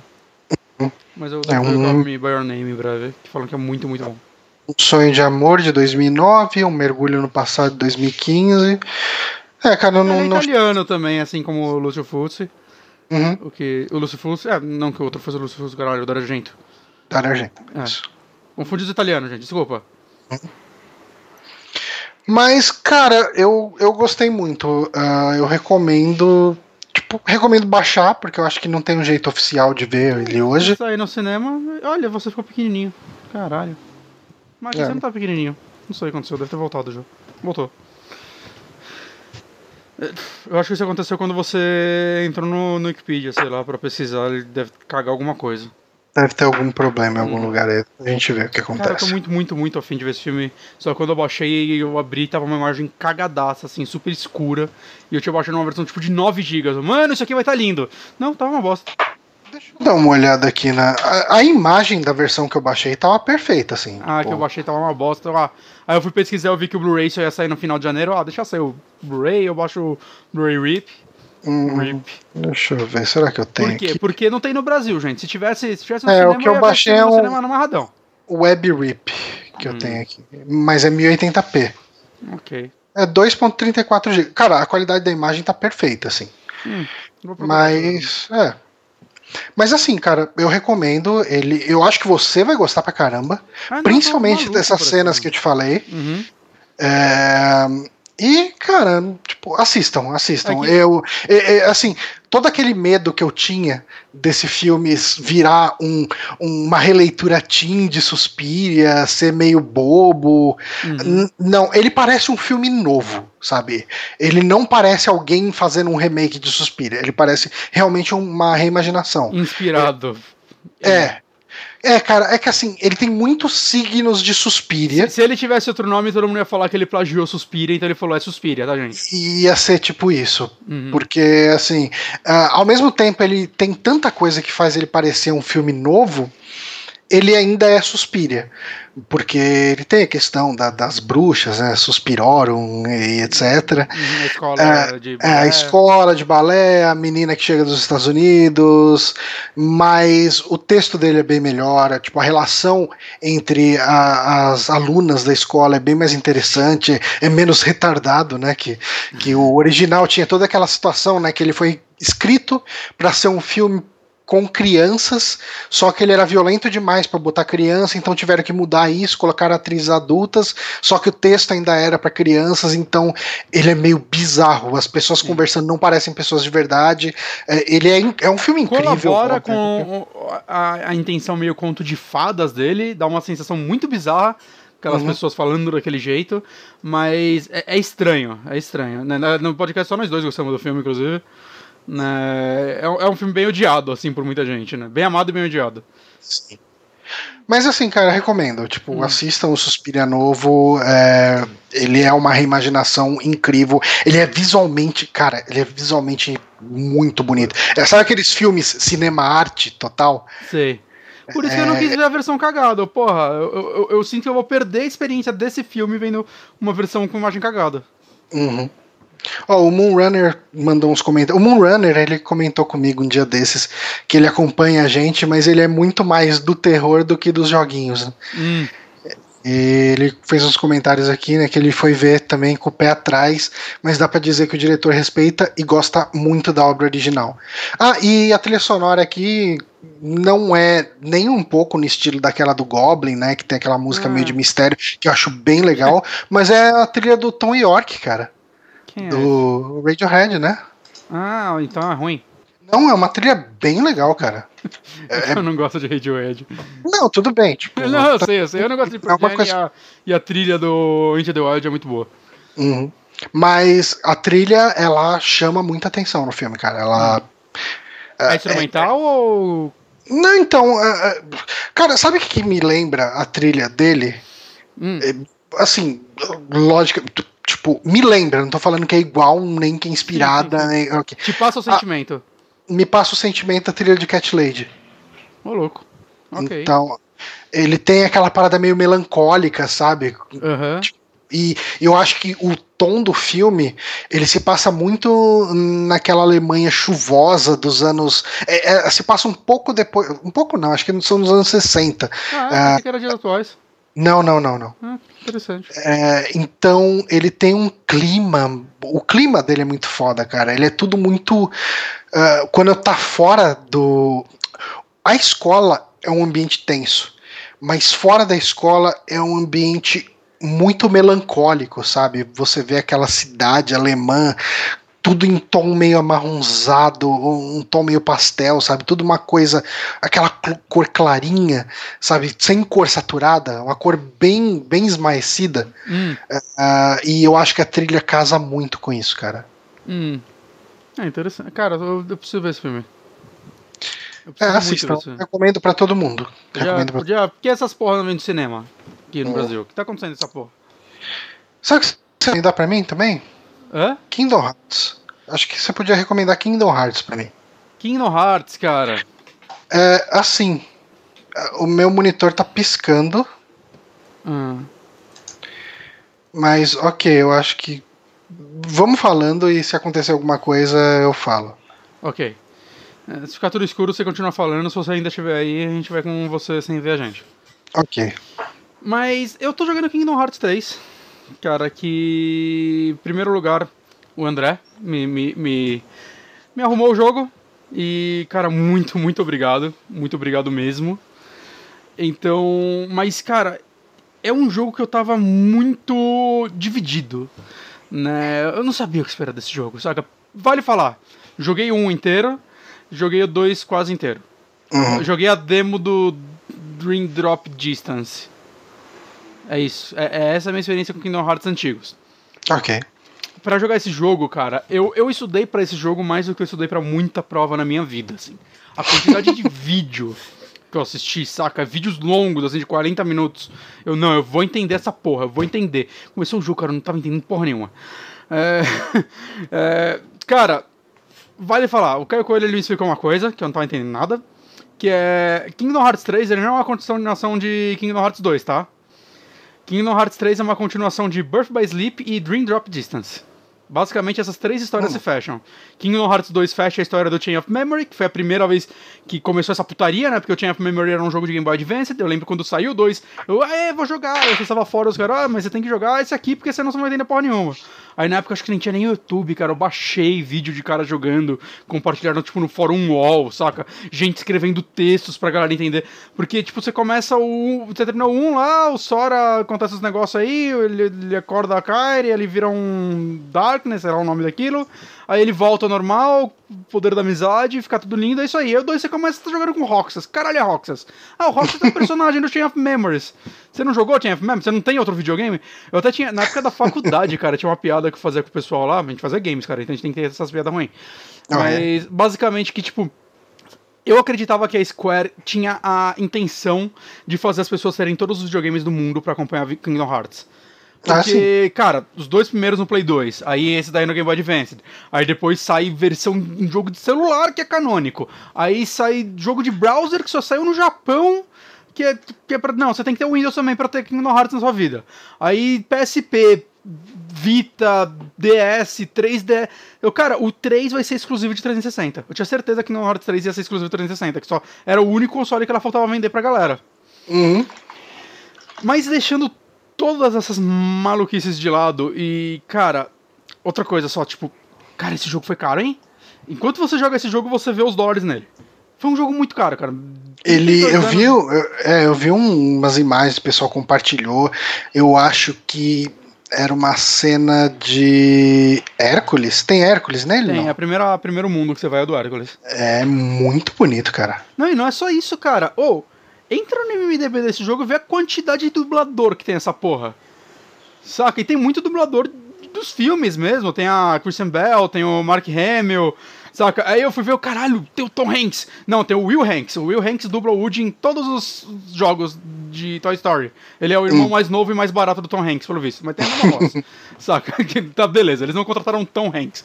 Mas saca, é muita gente, cara, é muito dublador. É tipo, saca, a galera da Disney é os dubladores originais. O dublador do, do Mickey, do Pateta, do Pato Donald. Que, por sinal, o dublador do Pato Donald só dubla o Pato Donald desde 86. A Disney deve dar um salário monstruoso para esse cara não fazer nada. É, e eu até eu fiquei curioso, fui ver entrevistas com ele. Ele, ele era animador. E eu não sei o que aconteceu, ele virou dublador do Pato Donald. Ok. Ele ficou, ele ficou três anos estudando com um dublador antigo pra virar o novo Pato Donald. Sei lá, é isso aí, cara. Disney é isso aí. Virou é, deve ser tipo o, o, irmão do Jorel, né? Que o cara que fazia animação. Eu acho que é um dos animadores que hum. faz a voz do irmão de Jorel. Tipo, parece que enquanto eles estavam desenhando, fazendo animação, ele trabalhava com outra coisa, assim, ele não era dublador. Hum. Ele ficava fazendo uma vozinha enquanto ele desenhava e tal. Caralho. E os caras achavam a voz tão legal, falaram, cara, você precisa dublar o, o irmão de Jorel. E, e, uma coisa que eu descobri também numa pesquisada sobre a, a galera é o dublador do, do O, cara, o do Pateta é o dublador do, do Sam, do Sam e Max. Hum. Você fez. Você jogou ele, né? Então. Eu, é, de, da... de qual do Sam? Eu acho que de todos. Ou talvez da animação, agora hum, eu tô na hum, dúvida. É, então, eu acho que tem. Eu sei que assim, do jogo da LucasArts versus os jogos da Telltales é, é, diferente. Hum. E talvez o desenho seja um outro ainda. Hum, é, tá, agora eu não tenho certeza. Eu só vi lá sangue hum. sem Max. Eu, caralho, isso aí, cara. Esse maluco do Pateta. Mas enfim, cara. Vamos lá a, a, como eu estou jogando Kingdom Hearts. Que tem duas coisas que acontecem nesse jogo. É, que eu vi muito review falando, ah, cara, dá pra você jogar sem jogar os outros. E dá. É, acontece o seguinte, você chega no mundo da Disney, você vai encontrar lá o Hércules, você vai descobrir, ah não, Hades fez uma merda lá, você tem que ajudar a gente, aí você vai lá ajudar eles, aí você vive uma aventura do Hércules. Cara, você tá de boa curtindo. Aí começa a chegar os malucos de cabelo branco, aí cagou tudo. É, é, basicamente assim que eu tô aproveitando a história de Kingdom Hearts. Eu não entendo, mas o, o, bom é que assim, eu vi tantos vídeos, agora eu tô jogando, agora eu sei as dúvidas que eu tenho. Então eu acho que eu vou rever alguns vídeos, ou uns dois pelo menos, e aí agora eu vou saber do que eles estão falando e aí vai ficar mais fácil. O jogo tem uma cinco vídeos de retrospectiva, eu assisti os cinco, é uma bosta. Sabe? Os você continua sem entender nada. Não, não, não. Os vídeos de retrospectiva deles é pior do que qualquer vídeo que você vai ver no YouTube. É, hum. é, é, tipo cutscenes jogada com uma narração em cima e foda-se, saca? É, é, é, ruim.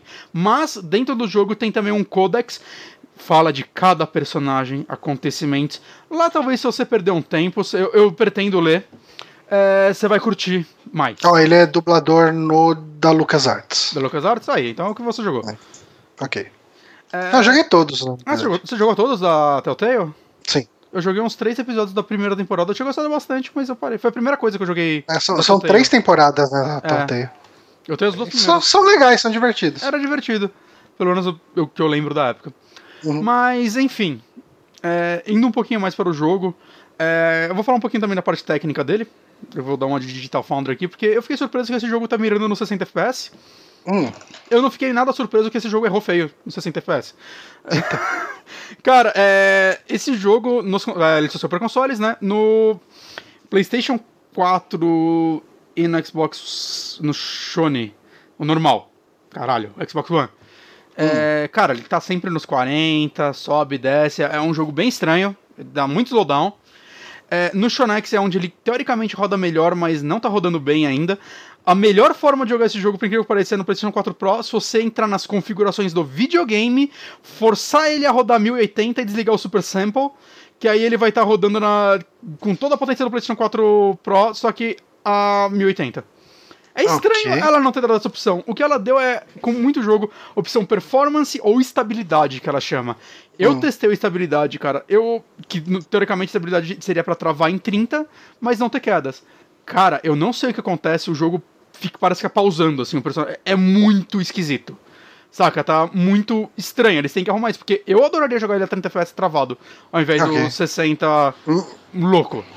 Eu prefiro, assim, sempre, né? Se não é pra ser gravado, eu prefiro. Saca? Eu, eu acho melhor. É, e, cara, não sei o que eles fizeram. É, tá, tá estranho, espero que arrumem com update. Mas, indo mais para o jogo, tirando esses detalhes, ou alguns deles eu gosto, é, cara, eu tô gostando desse jogo também muito mais do que eu esperava. Hum. Ele é meio viciante. Primeiro lugar, é a jogabilidade dele tá muito boa. É muito gostoso o combate dele. Que é coisa que não era nos primeiros. Saca? É, você é, tá... o, o, primeiro, vai, tipo, eu joguei um pouco do 2 só, eu acho. Uhum. Eu lembro que ele era um, um jogo de eu não sei nem se dá pra chamar de um RPG de ação, é, porque eu não via é, muito de RPG nele. É, não, não, ele é um RPG de ação, cara. Você ainda.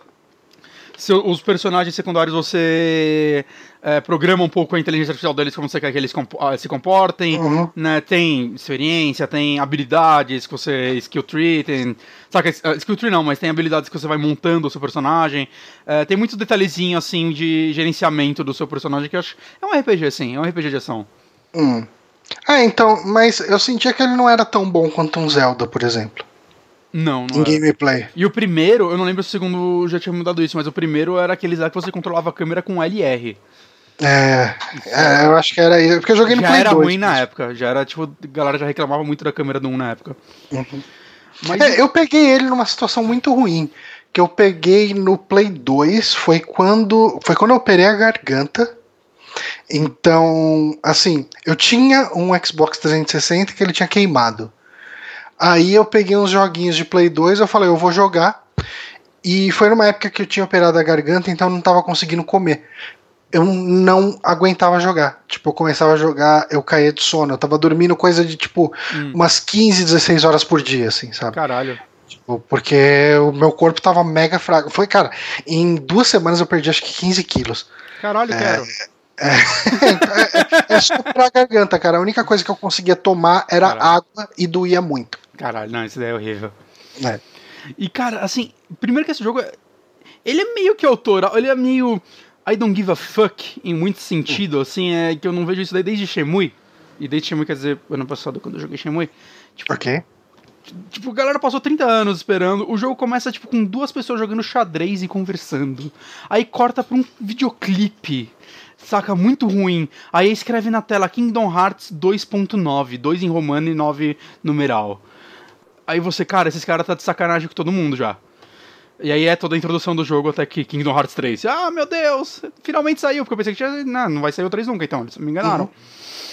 Mas, cara, é um jogo muito gostoso, assim, eu acho que ele tá. É... No começo eu tava meio. Ah, a jogabilidade é meio simples, né? Você dá espadada com X e o cara morre, é só isso.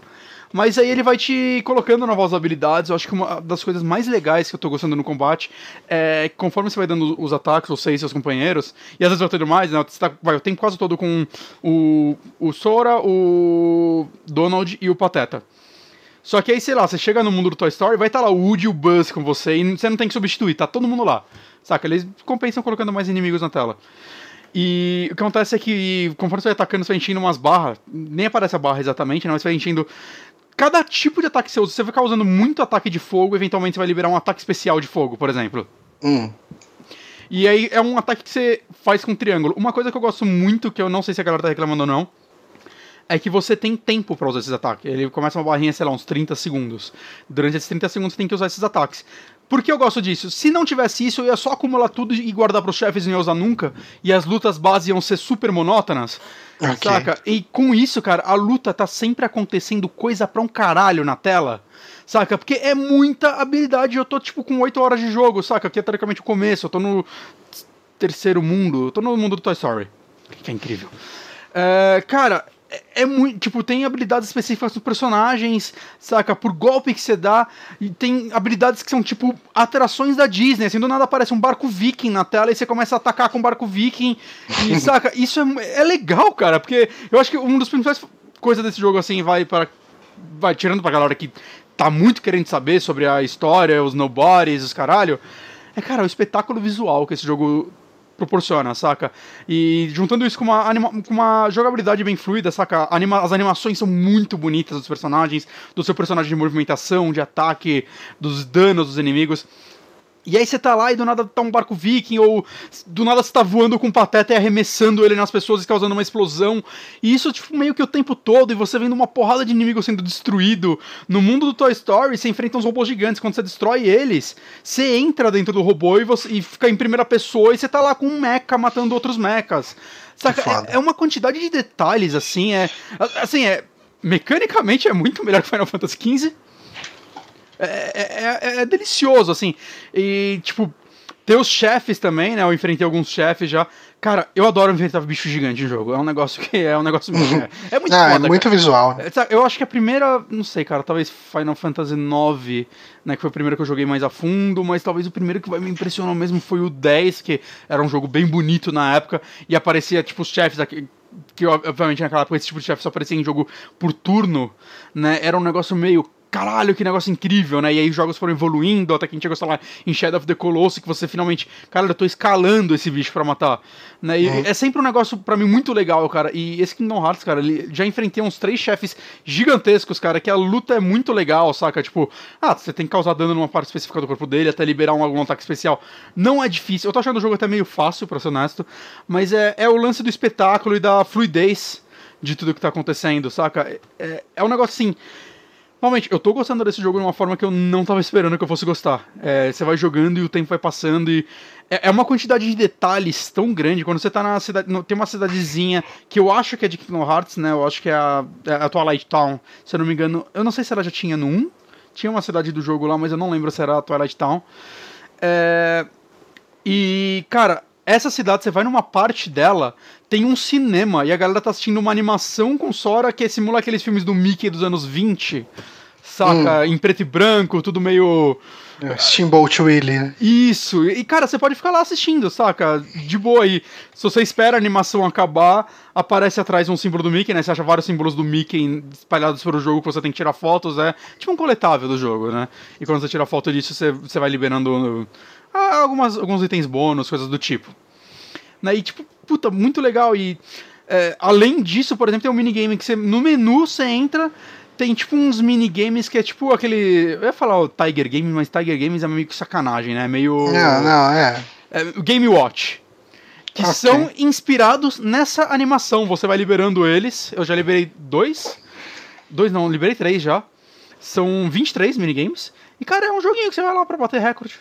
Saca? E é, o, tipo, é bonito, bem feito uh, dentro do, do, das limitações que o jogo desse tem, saca? Você tá lá com Sora e o Mickey nesse mundo e tiveram que recriar tudo naquele estilo gráfico. E é, é bem aquele esquema, saca? Que só vai acendendo os LEDzinhos, não tem uma uhum. movimentação fluida realmente. Então, sei lá, o primeiro você tá num. Um, tem um gigante numa mesa, é bem bonito mesmo o trabalho artístico.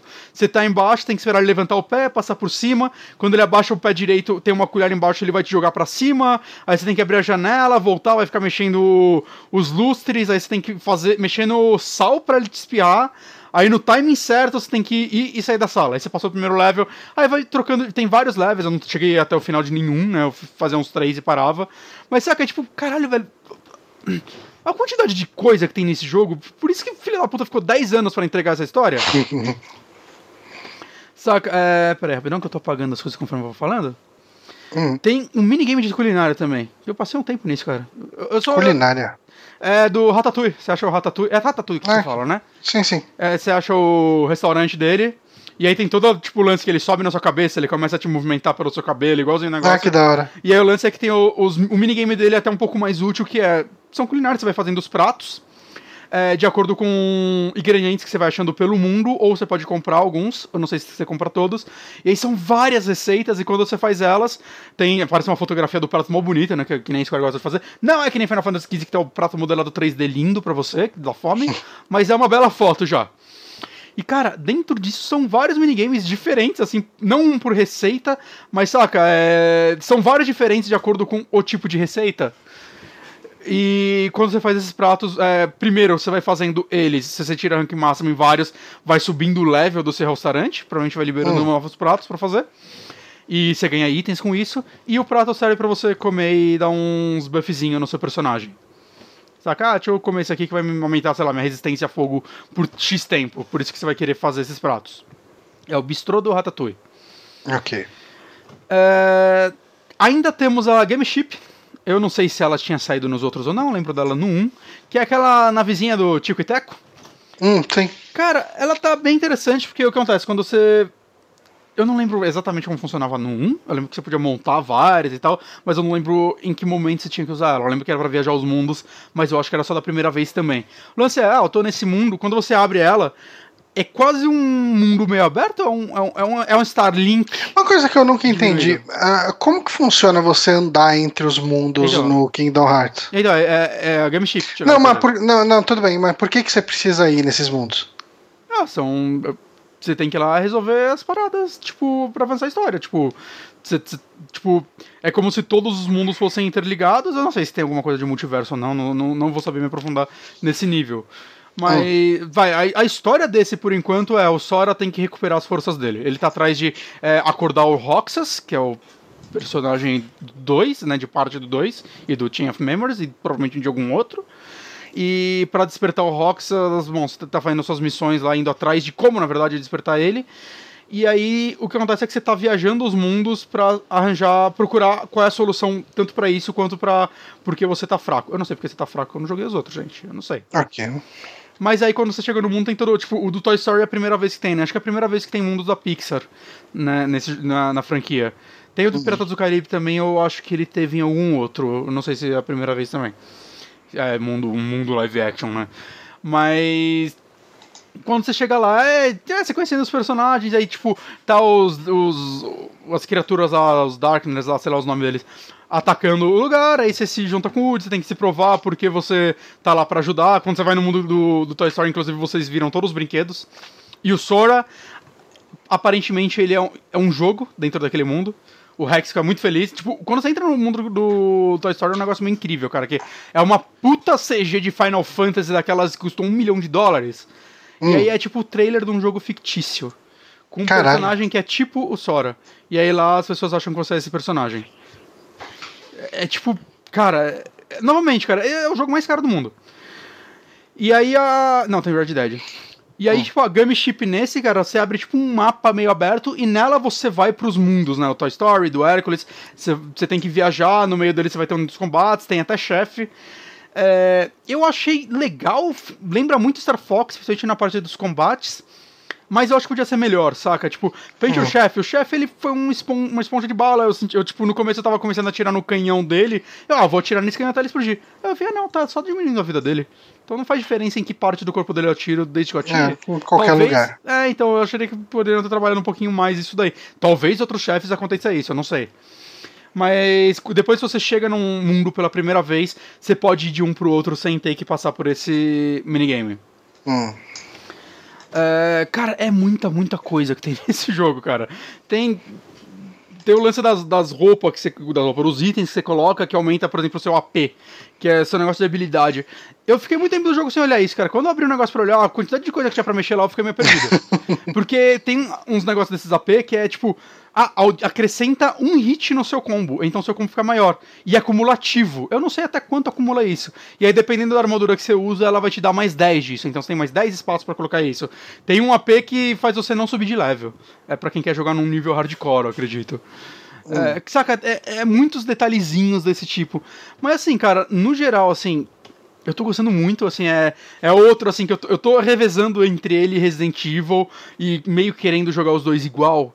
Saca? É, é, é, aquele negócio, tipo, é, eu quero ver qual é o próximo mundo. É a parte que eu, que eu mais gostava nos dois primeiros do Kingdom Hearts, saca? É, os fãs vão me criticar de, não, legal, é, é o Roxas e o Aqua, essa galera.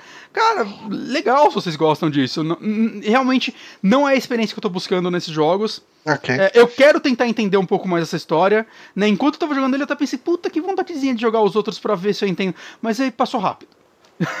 famoso passo rápido. Eu quero, eu quero curtir esse, cara. Eu quero, sei lá, a, a, aproveitar esses mundos, aproveitar esse gameplay que eu tô gostando demais dele, saca? Tem, é muito fluido normalmente, cara. Tem o lance de você pode meio que escalar qualquer parede, não escalar, é tipo Homem-Aranha, ele começa a correr, parede uhum. acima, saca? É, é muita coisa. É, pra você explorar o mundo inteiro fica exato, legal. Exato, né? exato. Isso não tinha no primeiro, pelo que eu me lembro. Saca, é, é, tem uma puta verticalidade de cada mundo, né? E cada mundo vai. Eles são grandes, mas eles são lotados de área, várias pequenas áreas. Saca, tem o quarto do Andy e o lado de fora. Aí você vai na loja de brinquedos, são áreas separadas. Hum. São tamanhos médios, talvez tenha alguns gigantes mais pra frente, eu não sei dizer. Mas eu, eu tô gostando desse tamanho de mundo, saca? Eu sinto que é, o tempo de experiência que você tem em cada um é o bastante. Normalmente quem. Pra gente para quem quiser explorar 100% do jogo, você vai acabar voltando neles e buscando outros itens. É, eu ainda me perco um pouco no level design, que é coisa que acontecia muito no 1. Às vezes eu não tenho muita certeza da onde para onde ir. O uhum. mapa desse jogo, eu acho que a palavra que eu tenho para ele é inútil, que não tem nenhuma indicação nele, é só um mapa que fica okay. no canto da tela, eu não consigo nem ampliar ele, talvez tenha como ampliar, eu não achei nos menus. Saca? É, no máximo ele te mostra onde tem um negócio de save ou uma lojinha, não mostra pra onde ir. Beleza, o jogo não queria te pegar na mão, mas eu acho que ele teria que ter um game design um pouco melhor para isso. Saca? Várias vezes você chega e tem dois caminhos. E. Nada indica. Eu não sei para qual ir, e os dois são muito é. longos. Eu, ah, vou chutar um. E aí você faz um, você vai pra puta que pariu. E aí você, quando você vai ver, você voltou pro começo do jogo. Aí você, ok, era o outro, agora eu vou ter que andar até lá de novo. Saca? Esse tipo de coisa, eu acho que. Ai, cara eu acho que poderia ter sido melhor. Mas, hum. cara, tirando isso, assim, e esses, esses, detalhezinhos, é, é um jogo que eu tô gostando muito, assim, cara. É, é um jogo que eu olho, caralho, velho, como eu queria que isso saísse pra PC e jogar ele no PC com gráficos incríveis. Porque ele já é muito lindo, né? Mas a coisa que mais peca nele é a resolução, saca? Ele não tá em 1080p em nenhum dos dois consoles na base, ele tá abaixo, né? Dando uma de Switch. Acho que é 900p no Play 4 e 720 no Xbox One né? então dá, você vê que, tipo, mais profundo, cenários mais profundos é bem serrilhado, né? A parte que você vê um pouquinho menos bonita. No Xbox One parece estar tá maravilhoso o jogo. Uhum. No, no Xbox X, One né? X, isso. Mas eu não tenho ele, provavelmente nunca vou ter. Mas, cara, é isso, assim. É... Eu acho que a maioria das pessoas já sabem o que esperar de Kingdom Hearts. Eu acho que talvez a maior, a maior dúvida é o quão gostoso ele seria de jogar, que era a minha dúvida, e para mim tá sendo muito, e o quão legal seria viver esses mundos. Quem é fã já deve estar tá comprando, já deve estar tá maluco com esse jogo. É, eu tenho certeza que ele não vai decepcionar os fãs. É, eu acho que se você odeia, odeia a franquia, ele não vai mudar isso. Mas se, Ok. você, se você, como eu, curte a franquia pelos motivos Disney e, saca. Porra, cara, quando eu cheguei no cenário do Toy Story eu fiquei muito emocionado, cara, que eu gosto muito do Toy Story. Eu Sou, sou aquela criança que cresceu vendo Toy Story, eu tinha VHS do Toy Story e assistindo em loop aquilo. Então, Uhum. pra mim, jogar um jogo na- com essa qua- quantidade de detalhes dentro daquele mundo já meio que valeu a experiência. E vão ter outros mundos, vão ter mundos que eu não conheço, tipo Enrolados, eu nunca vi Enrolados, mas vão ter outros que eu conheço que com certeza vai, vai me passar esse tipo de experiência. Ah, então, se você, se você gosta desse lado do jogo, também vale a pena, você vai, você vai curtir ele também. Saca? Eu acho que eu- a única pessoa que eu não recomendaria esse jogo é literalmente pra quem tem zero interesse. Eu não acho que isso vai mudar pra você. Hum. O- o- em qual você acha que você se enquadra, Johnny? Você é fã número um de Kingdom Hearts? Eu. Cara, eu- tenho curiosidade de jogar Kingdom Hearts, mas eu imagino que eu nunca vou conseguir entender a história, e isso já me afasta um bocado. Hum.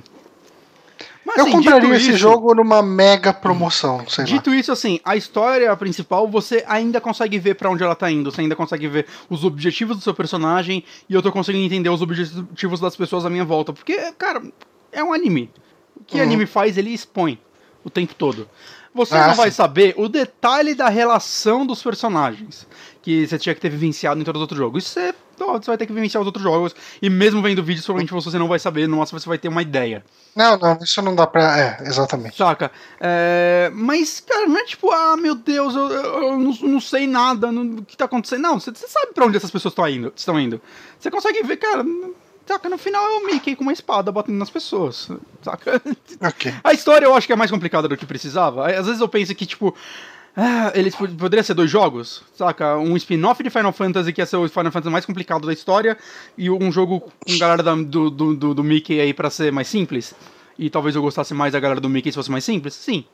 Mas tirando esse detalhe, cara, é, é uma história de anime, no final das contas.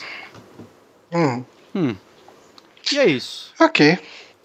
Dá pra falar rapidinho do Mutant Zero? Ele é um jogo bem mais simples. Podemos falar. É, amanhã. Amanhã eu vou entrar mais tarde no trabalho, então fica à vontade.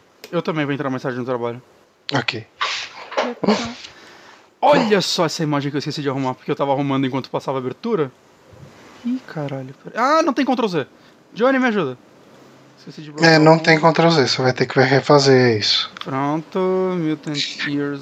Assim, você sabe que você poderia ter feito isso no modo estúdio, né? Eu não, não sei não, se eu soubesse eu teria feito, Johnny. Uou! Pronto, aqui, cara. Modo estúdio é o caralho. Eu tô aqui em tempo real. Deu certo? Deu certo. É, eu terminei. eu, eu posso beber um copo de água muito rapidamente?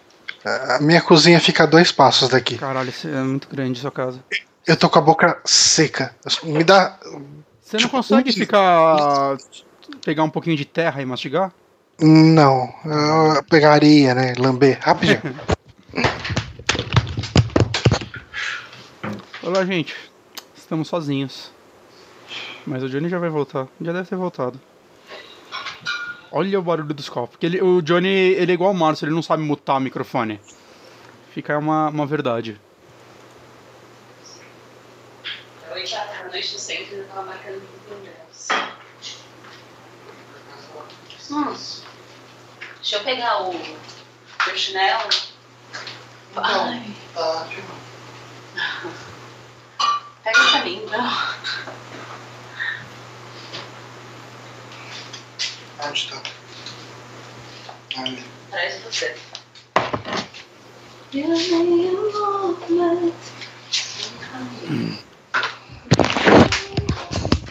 Voltei, desculpa. Oi, Johnny. Olá. Foi boa água pra você? Eu tô com ela aqui. Que Bebendo um pouquinho. Hum. Bom, eu terminei essa semana é, Mutant Year Zero Road to Eden. Que é um jogo Tá. que eu ia começar a jogar ano passado. Quando eu abri o jogo, meu PC quebrou. Olha só, janela cagou tudo, Johnny. Você não consegue ficar quieto, cara. Deixa eu ver aqui. Ah, eu tô quieto aqui. É, ele foi desenvolvido, é uma empresa nova, né, The Birded Ladies, que é uma empresa fundada por ex-desenvolvedores da IO Interactive, que é a empresa que fazia Hitman, basicamente. Hum. É, e ele é inspirado num RPG de mesa, acho que é sueco? Suíço? Swedish é suíço. Hum, Não. Sueco. É. Ok, eu confundo. é os dois. suíço é suíço. Ok, então é sueco. Sueco é Swedish. Ah, tá. Então não, não tem death metal lá. Ou é na Suíça? Eu não sei. Eu confundo os Não, dois. Eu death, acho... me- death Metal é Suécia. Suécia ou Suíça. Vamos parar de falar desses países com nome. Vamos. É, esse jogo ele é um um jogo de estratégia a lá, sei lá. Eu gostaria de eu, no começo eu tava pensando em botar tipo Wasteland, mas é bizarro, mas eu acho que em estrutura de jogo, o jogo que mais me lembra ele é o Mario Rabbids. Hum, Porque. Bom, você controla esses personagens que são mutantes é, antropomórficos. antropomórficos, isso. Ah, moleque. É, que, bom, o gameplay dele basicamente, assim como o Mario Rabbids, é pequenos mapas interligados entre eles. Uhum. Saca que você vai viajando entre mundos. No começo você libera uma. A Arca, acho que é o nome. Que é onde você. É a cidadezinha que você vai fazer os updates. Essa parte não é. Você não anda, né? É só uma imagem lá que você vai clicando nas paradas. Né? E o resto do gameplay realmente é andando. Cara, eu, eu acho que parece mais o Mario pela simplicidade, saca? São ma- eh, mapas bem pequenos, onde você vai encontrando os inimigos e entre eles vai começando o combate, né? Não é tão parecido, sei lá, com XCOM, que eu acho que é muito mais focado na estratégia, ou o Wasteland, que é muito mais focado no RPG. Né? Porque esse jogo não tem estrutura de side quests, essas paradas. Né? Você até acha um carinha que te pede alguma coisa, aí você pode solucionar ou não, mas eu, eu não sinto Tipo que... as side quests do Mario Rabbit. Tem isso no Mario Rabbids? Eu nem lembro, cara. Tem umas coisas. Não, assim, não tem ninguém que pede coisa, mas. Ah, tipo, aqui tem um cubinho que se você chegar e vir aqui, você vai abrir uma portinha ali, daí você vai lá, você cons- consegue um itemzinho. Esse É uma jogo coisinha. tem, tem uma parte. Ah, não. Da hora caiu mais água na minha bochecha do que na minha boca. Hum. Esse jogo ele tem uma parte que tem um personagem que ele te pede um item, e aí você pega esse item, você tem a opção de devolver pra ele ou não, e isso vai é, encaminhar o que vai acontecer com a história dessa única parte. Não vai Hum. influenciar nada no mundo. E é uma parte bem interessante. Mas no geral, cara, é você sempre indo pra um objetivo fixo, né? O que eu gosto bastante é, primeiro, a estrutura de mapa dele. Os mapas não são grandes, novamente, né? E pra você viajar entre eles é muito simples, porque sempre que você chega no mapa, é, depois você consegue fazer fast travel pra ele, sem precisar fazer mais nada. Sabe, você abre o mapa, eu quero ir pra qualquer um desses 30 mapas que eu achei durante o jogo. É só ir. Eu gosto muito disso, cara, porque é um jogo que tem muito vai e vem. Por quê? Eu acho que a principal coisa que esse jogo trouxe para o gênero, que eu não vi nenhum outro jogo trazer, é que ele mistura jogos de estratégia, né, a lá XCOM, Mario, Wasteland e tudo mais. estratégia por turno. Tá. Exato. Com é, jogo stealth. Então, o que acontece? É, você pode usar o stealth tanto pra. é, na locomoção, você tem um botão que você aperta lá que eles desligam a lanterna e andam agachadinhos. Que aí o inimigo. O raio de visão do inimigo vai diminuir pra um caralho. Isso faz com que você consiga passar por vários Você não inimigos. quer botar gameplay dele pra ficar rolando no, no vídeo? Pode ser. Esse jogo não vai dar merda de tutorial, né? Não, o jogo geralmente não dá muito problema. Só se só trailer no máximo. Trailer dá merda, né? Deixa eu pegar aqui, Mutant Year Zero trailer. Enquanto isso, Francisco Carolino perguntou se o Celtic Frost não é da Suíça. Eu Qual? não sei. Celtic Frost. Cel- Ah, talvez? Deixa eu ver. É, eles são da Suíça. Tá, eu- agora eu vou só ter que aprender pra pegar do YouTube. Ah, meu Deus, que áudio. Ok. Capturar imagem, né? Não, então, você- essa imagem que tá aparecendo na tela, essa imagem que tá aparecendo na tela é um browser, não é? Não, não, não. Eu, eu baixei pro computador. Ah, você colocou a imagem. Ah, tá. Não, daí dificulta um pouco mesmo. Hum, maldito. É... Peraí, deixa eu tentar aqui. Rapidão, gente. Hum, Como eu capturo o browser aqui? Navegador? navegador. Ok. Deixa eu fechar. Não, não, Não. navegador não é bom. É, coloca captura de, captura de janela. O que, que eu faço? Eu costumo abrir uma outra janela do Chrome, Tá. Porque senão ele vai. Cara, faz o seguinte, deixa pra lá. Daí, Não, na- não, numa próxima. Eu já entendi, Johnny. Captura de janela. Tem que ver se vai funcionar, porque tem, uma, tem um outro esquema que precisa botar aí. Eu não sei se vai estar configurado. Já funcionou. Tá funcionando? Ah, então beleza.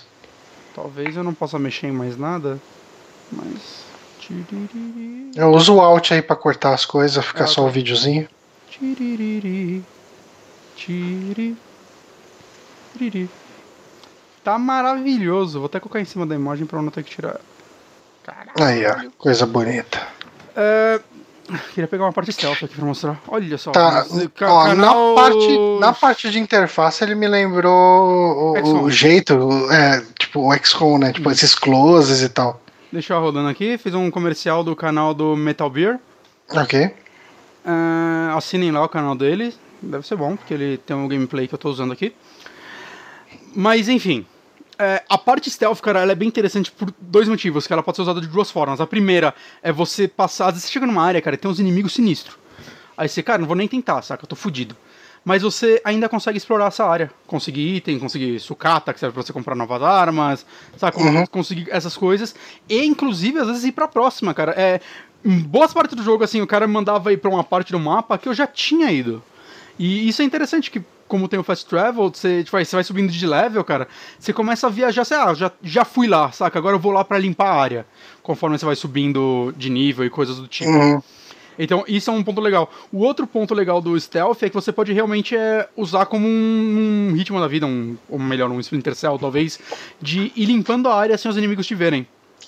Existem armas silenciosas. Elas dão menos danos, menos dano, né? Mas é, eu acho recomendado você deixar. Cada, cada personagem pode equipar duas armas. Eu sempre deixo uma arma pra causar o estrago mesmo e uma silenciosa. A silenciosa foi a primeira que eu subi nível e gastava dinheiro nela pra deixar ela foda. Porque se o inimigo tá fora. Se um inimigo tá fora da zona de visão do outro, você pode fechar esse inimigo e tentar matar ele sem os outros ouvirem. E com isso indo limpar pelo menos as beiradas do cenário pra facilitar é, o combate.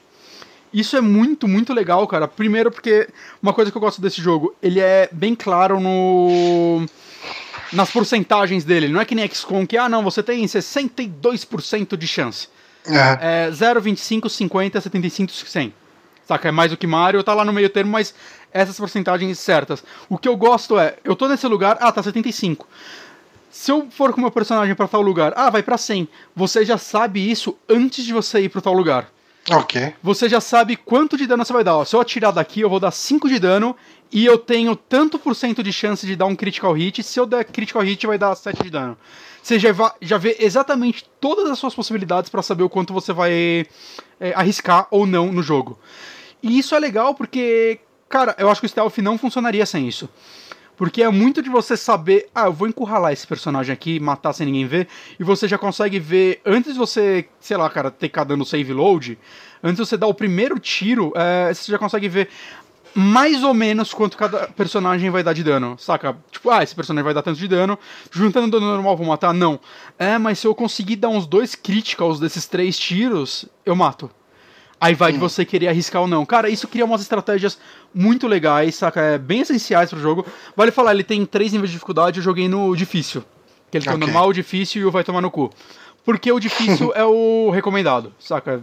É, Esse tipo de jogo faz isso. Ah, cara, eu vou jogar no que eles recomendam. Suei, suei pra caralho, assim, meio que pra fazer a última área, eu acho que eu limpei todas as outras, né, uma coisa que esse jogo tem é que todos os cenários é tudo contado, então o número de inimigos desse cenário é esse, são esses inimigos, eles não dão respawn, saca, é... Se você matar só um, esse um já tá morto pra sempre, então vale a pena. Ah, se eu consigo matar esse, eu já vou ganhar a experiência de matar um e ir pra outra área. Mas isso também vale, por exemplo, pra toda a sucata que você pega, todo item que você pega no jogo. Então, às vezes você, puta, eu vou gastar item em remédio. Cada remédio que você usa, cara, dá aquela sensação de tipo, esse remédio eu nunca mais vou recuperar. Hum. É, eu não fiquei sem remédio, no final do jogo eu tinha muita sucata e comprei remédio pra caralho pra fazer o último. Eu me preparei tanto pro último combate desse jogo e foi um combate bem legal. Saca? É, e, e acho que é isso que acontece muito com esse jogo, cara. O combate dele é. É legal, assim, ele é desafiador no nível tipo. Ah, eu terminei com dois personagens mortos, eu não joguei com permadeath, óbvio. Olha agora o YouTube passando propaganda. É, quando, você, quando, você, joga permadeath, uh, você consegue recuperar personagens depois? Pelo que eu vi, não. Que tem um achievement de jogar nesse modo sem deixar ninguém morrer. Tá, não, mas eu digo, ele não é que nem XCOM que você contrata um outro cara depois. Não. Você tem. Você joga com três personagens sempre, você começa com dois, o pato e o porco. Hum. E aí tem mais três que você libera no decorrer do jogo. É, okay. e você só deixa três equipados. Uma coisa que eu gosto é que mesmo que não estão equipados, eles vão subir de level junto com os outros. Ah, ótimo. Saca? Tá sempre isso balanceado isso. E é, e é, legal, cara. Eles são vai bem diferentes entre si, principalmente nas habilidades. Que todo personagem tem, tem uma skill tree, mas o lance é, é a habilidade passiva, né, que tá sempre ativada. Tem a leve e tem a. Eu não lembro qual era o outro termo. Não era pesada. Ou era pesada, eu não lembro. Mas o lance é que tem várias habilidades, cada uma dessas é basicamente habilidade 1, 2 e 3. E você só pode escolher 3 para equipar, uma de cada tipo. Hum. Né? E, isso, e além da, dessas habilidades, quando sobe de level, você pode comprar também o, o lance do lado, vai. O porco, ele é o tanque, então todos os negócios dele é mais um de vida. O pato, ele é. Pra mim, ele era meio que meu sniper e o lance dele era locomoção. Então, hum. o primeiro você aumenta um de vida, o segundo você aumenta dois do quanto ele pode andar. Okay. Terceiro vida, andar e o, quarto, e o quinto vida de novo. Tinha outro, cara, que esse depois virou meu sniper, que era muito foda, porque o negócio dele era porcentagem de critical. Cara, chegou num ponto que ele basicamente só dava ataque crítico, saca? Porque eu colocava um chapéu que aumentava ataque crítico se ele tava no andar mais alto. A minha arma aqui é um negócio que aumentava. Cara, se eu tivesse num lugar alto, era se o inimigo não tiver era sempre 100% crítico, se ele tiver caía, ficava sempre 75% crítico. É bastante isso, saca? Ele dava crítico quase o tempo todo, o que era bem legal. É, as armas, não tem tantas armas, mas eu acho que elas são bem únicas, saca? É, a sniper tem a sniper de laser, que vai dar um dano desgraçado, mas é um tiro e recarrega, um tiro e recarrega. Saca? É, as próprias habilidades dos personagens também são bem únicas, bem legais. Assim, é. O porco ele tem uma habilidade que possibilita ele ter uma terceira ação. É muito hum. útil, porque você pode usar o de andar duas vezes, né? Ou de correr e ainda dar um tiro em alguém, ou recarregar sua arma, ou entrar no modo sentinela, né? É, tem uma habilidade também que eu acho muito boa, que é para você comer o corpo de inimigos biológicos. Isso é uma coisa interessante. Isso é uma coisa interessante que esse tipo de jogo existem as mecânicas base e todo jogo tem, né? Esse modo sentinela, a Sim. questão de uma ou duas andadas e uma ação, é, é, é, muito padrão, né? Isso, então todo mundo que acaba pegando um jogo desses acaba se sentindo em casa. Sim. E o lance desse é, é assim, como ele tem só cinco personagens, as habilidades se repetem entre eles, mas você vê é, o personagem que é mais feito para uma coisa, por exemplo, tem a habilidade de aumentar o alcance da sua arma. Em um personagem, essa é uma das habilidades, primeiras habilidades, ela não custa quase nada. No outro é uma das últimas e custa muitos pontos de experiência, saca? Porque é, é bem para dividir bastante a função dos personagens e você tentar ter personagens únicos. É, uhum. Eu acho isso bem interessante, cara. E tem umas habilidades muito legais. O, o Pato, ele tem uma habilidade que cresce tipo uma asa de borboleta nele e você pode voar em vários níveis, né? Nível 1, 2, 3, que, que é os níveis dos cenários. E com isso você às vezes consegue pegar o cara que tá atrás do cover. Saca? Ah, e como você recarrega essas habilidades é como Essa habilidade leve é você tem que matar dois inimigos para recuperar ela.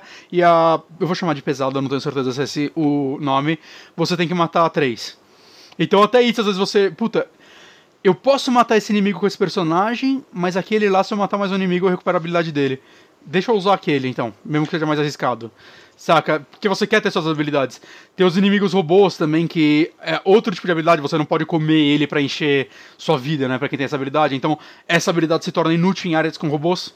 Então, você vai pegar a habilidade de, sei lá, aumentar o crítico no robô ou atordoar ele. Tem uma granada que serve para você parar ele, paralisar os robôs. Isso é muito útil se você quer passar na, numa área cheia de robô em stealth, porque eles não escutam essa granada. Então você vai ter uns três turnos de tiro silencioso para dar neles e eles têm muita vida. É, a vida também eu acho interessante porque as armaduras desse jogo, eu não lembro outro jogo que funciona exatamente assim. O que acontece vai, essa armadura te dá 2 de escudo e 2 de vida. Sua vida vai aumentar em 2 e fica dois escudinhos do lado. O que acontece é que você sempre vai absorver 2 de dano. Hum. Saca? Então, se o cara vai te dar 5 de dano, você só vai tomar 3. Isso é Ah, a legal. forma como ele deixa medidinho na tela e demonstra isso A visualmente. interface É ajuda bastante nisso. Sim, sim, eu, eu acho que que ele faz a interface é pisca os dois negocinhos de defesa e aí abaixa a vida e aí volta os de defesa. Saca? Eu acho que funciona bem, é uma interface legal. A, a história do jogo é bem. Ah, você está primeiro explorando essa região que teoricamente vocês não podem. Tem um cara que é o, o ancião da arca, ele não quer que vocês explorem, ele te passa umas missãozinhas, e quando você chega no momento ele fala, "É isso aí, acabou a sua missão, agora vamos ficar de boa. E aí você vai continuando, porque você quer saber o que caralho são os mutantes, o, o que existe além daquele lugar, né? A lenda do Éden, que esse é o nome do jogo, né? Road to Eden, né? Que você tá nessa jornada para descobrir o Éden, que é uma lenda. É o lugar que, sei lá, você vai descobrir ou o que aconteceu. Vai... Existe alguma coisa. Você quer descobrir qual é a criação. Porque o lance é que os mutantes, as pessoas, ninguém lembra do mundo, ninguém lembra o que aconteceu. E isso é bem legal também, que é o colecionável desse jogo, que são objetos do mundo real. Sei lá, você acha uma caixa de som. E eles ficam tipo, caralho, o que é isso, saca? E tem todo um textinho descrevendo a opinião dele sobre isso, tem um diálogo, tem. Puta, não lembro. É, são bem engraçados esses textos, eu não vou lembrar nenhum de cabeça agora. Hum. Saca? Mas, sei lá, tem um iPad que eles chamam de iFruta. e- porque tem uma maçãzinha lá. É, é, no, no vídeo que eu tava vendo aqui já tinha uma Guinness escrito outra coisa, era um pato no lugar da, da harpa. É, então, e esses cole co- colecionáveis eles servem pra. Na arca tem um lugar que você leva isso e você troca por habilidades que. coisas que são pra todo mundo o tempo todo, saca? Mas que o. é, cara, que é bem útil, assim, saca? É, desde ah, aumenta 10% chance de crítico em inimigos é, orgânicos ou robôs, né? São diferentes. É, mais um espaço pra granada. É para uma terceira granada. É, sua granada dá mais 2 de dano. Não, a granada é mais 4 de danos a mais, o que torna a granada muito útil nesse jogo. É, ah, o negócio de encher vida vai encher mais. São aquelas, aquelas skill tree que vale pra todo mundo e, cara, vale a pena, assim, demais, assim, é- essas habilidades, saca? São muito, muito úteis. É, então, é uma, é uma motivação pra você ficar caçando essas paradas. Mas assim, tirando isso, é meio que isso o jogo, saca? Ele é. Eu, novamente, eu achei ele bem difícil, mas um difícil que eu consegui terminar. Eu sou o cara que, sei lá, no meio de XCOM eu no Easy e continuava morrendo e tendo dor de cabeça eu abandonei o jogo. Eu consegui terminar esse jogo. É, muita gente abandona ele. O lance que você vai acabar pegando é. Você não vai conseguir fazer as, as paradas em ordem cronológica. Você vai chegar numa área que vai ter um inimigo muito forte e às vezes você tem que passar por ele pra ir pra outra área e você vai achar alguns inimigos mais fracos e com isso você vai matando eles e ganhando experiência e aí voltando, saca? Você tem que às vezes é um pouco cansativo, que é tipo, ah, qual área falta pra mim, saca? Porque eu não tô conseguindo. Principalmente a última, a última área é muito difícil. E eventualmente você descobre que ah, você pode ser um pouquinho reckless nesse jogo e sair tacando granada e tomando, absorvendo dano mesmo. Mas a, a exploração é muito importante pra você conseguir itens e principalmente armaduras que vão aumentar sua resistência e fazer você durar mais nesse, nesses campos de combate. Mas é um jogo que foi uma, foi uma agradável surpresa pra mim. Eu vi muita gente elogiando ele. Mas eu não sei qual foi a repercussão geral dele, né? Ele foi um jogo que eu sinto que uma semana depois ninguém mais estava falando dele, o que eu acho uma pena. Eu acho que vai. Ele é um jogo que pode ganhar nova vida quando ele tiver promoções. É, Que eu acho que mais gente vai dar uma chance pra ele.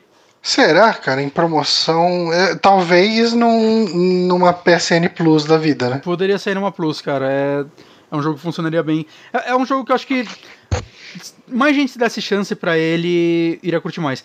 É, Uma coisa sobre as dificuldades é, eu joguei no difícil, uma das coisas que ele faz é, ele só recupera sua vida até a metade no final dos combates. No normal, ele recupera 100% no final de cada combate. É, e no difícil, ele não recupera porra nenhuma. Né? Então, fica aí a, a, pra quem quiser arriscar, né? E o lance de danos, né? Acho que no normal o dano é diminuído dos inimigos e no, no difícil aumenta. No, e no, no impossível aumenta e no, no difícil é nivelado. Por isso que eu acho que o difícil. É, é foda que eles chamam assim, eles deveriam chamar easy, normal e hard. Saca? O lance é. Uhum. O, o difícil é o normal desse jogo. Ok. Mas é isso. Eu acho que você gostaria desse jogo, Johnny. É bem possível Você que sim. Quanto tempo você levou pra terminar? Eu terminei no difícil, acho que deu umas 16 horas. Hum. É grandinho, mas saca, pra um jogo de gênero, sei lá, XCOM tem umas 50 horas, saca? É, eu acho que é um tempo justo. Eu vi muita gente reclamando que é curto, inclusive no Steam. Ah, nossa, quando ia começar o jogo terminou, não valeu o dinheiro, porque 16 horas é pouco para um jogo gente. Eu achei, eu achei, eu gostei desse tempo.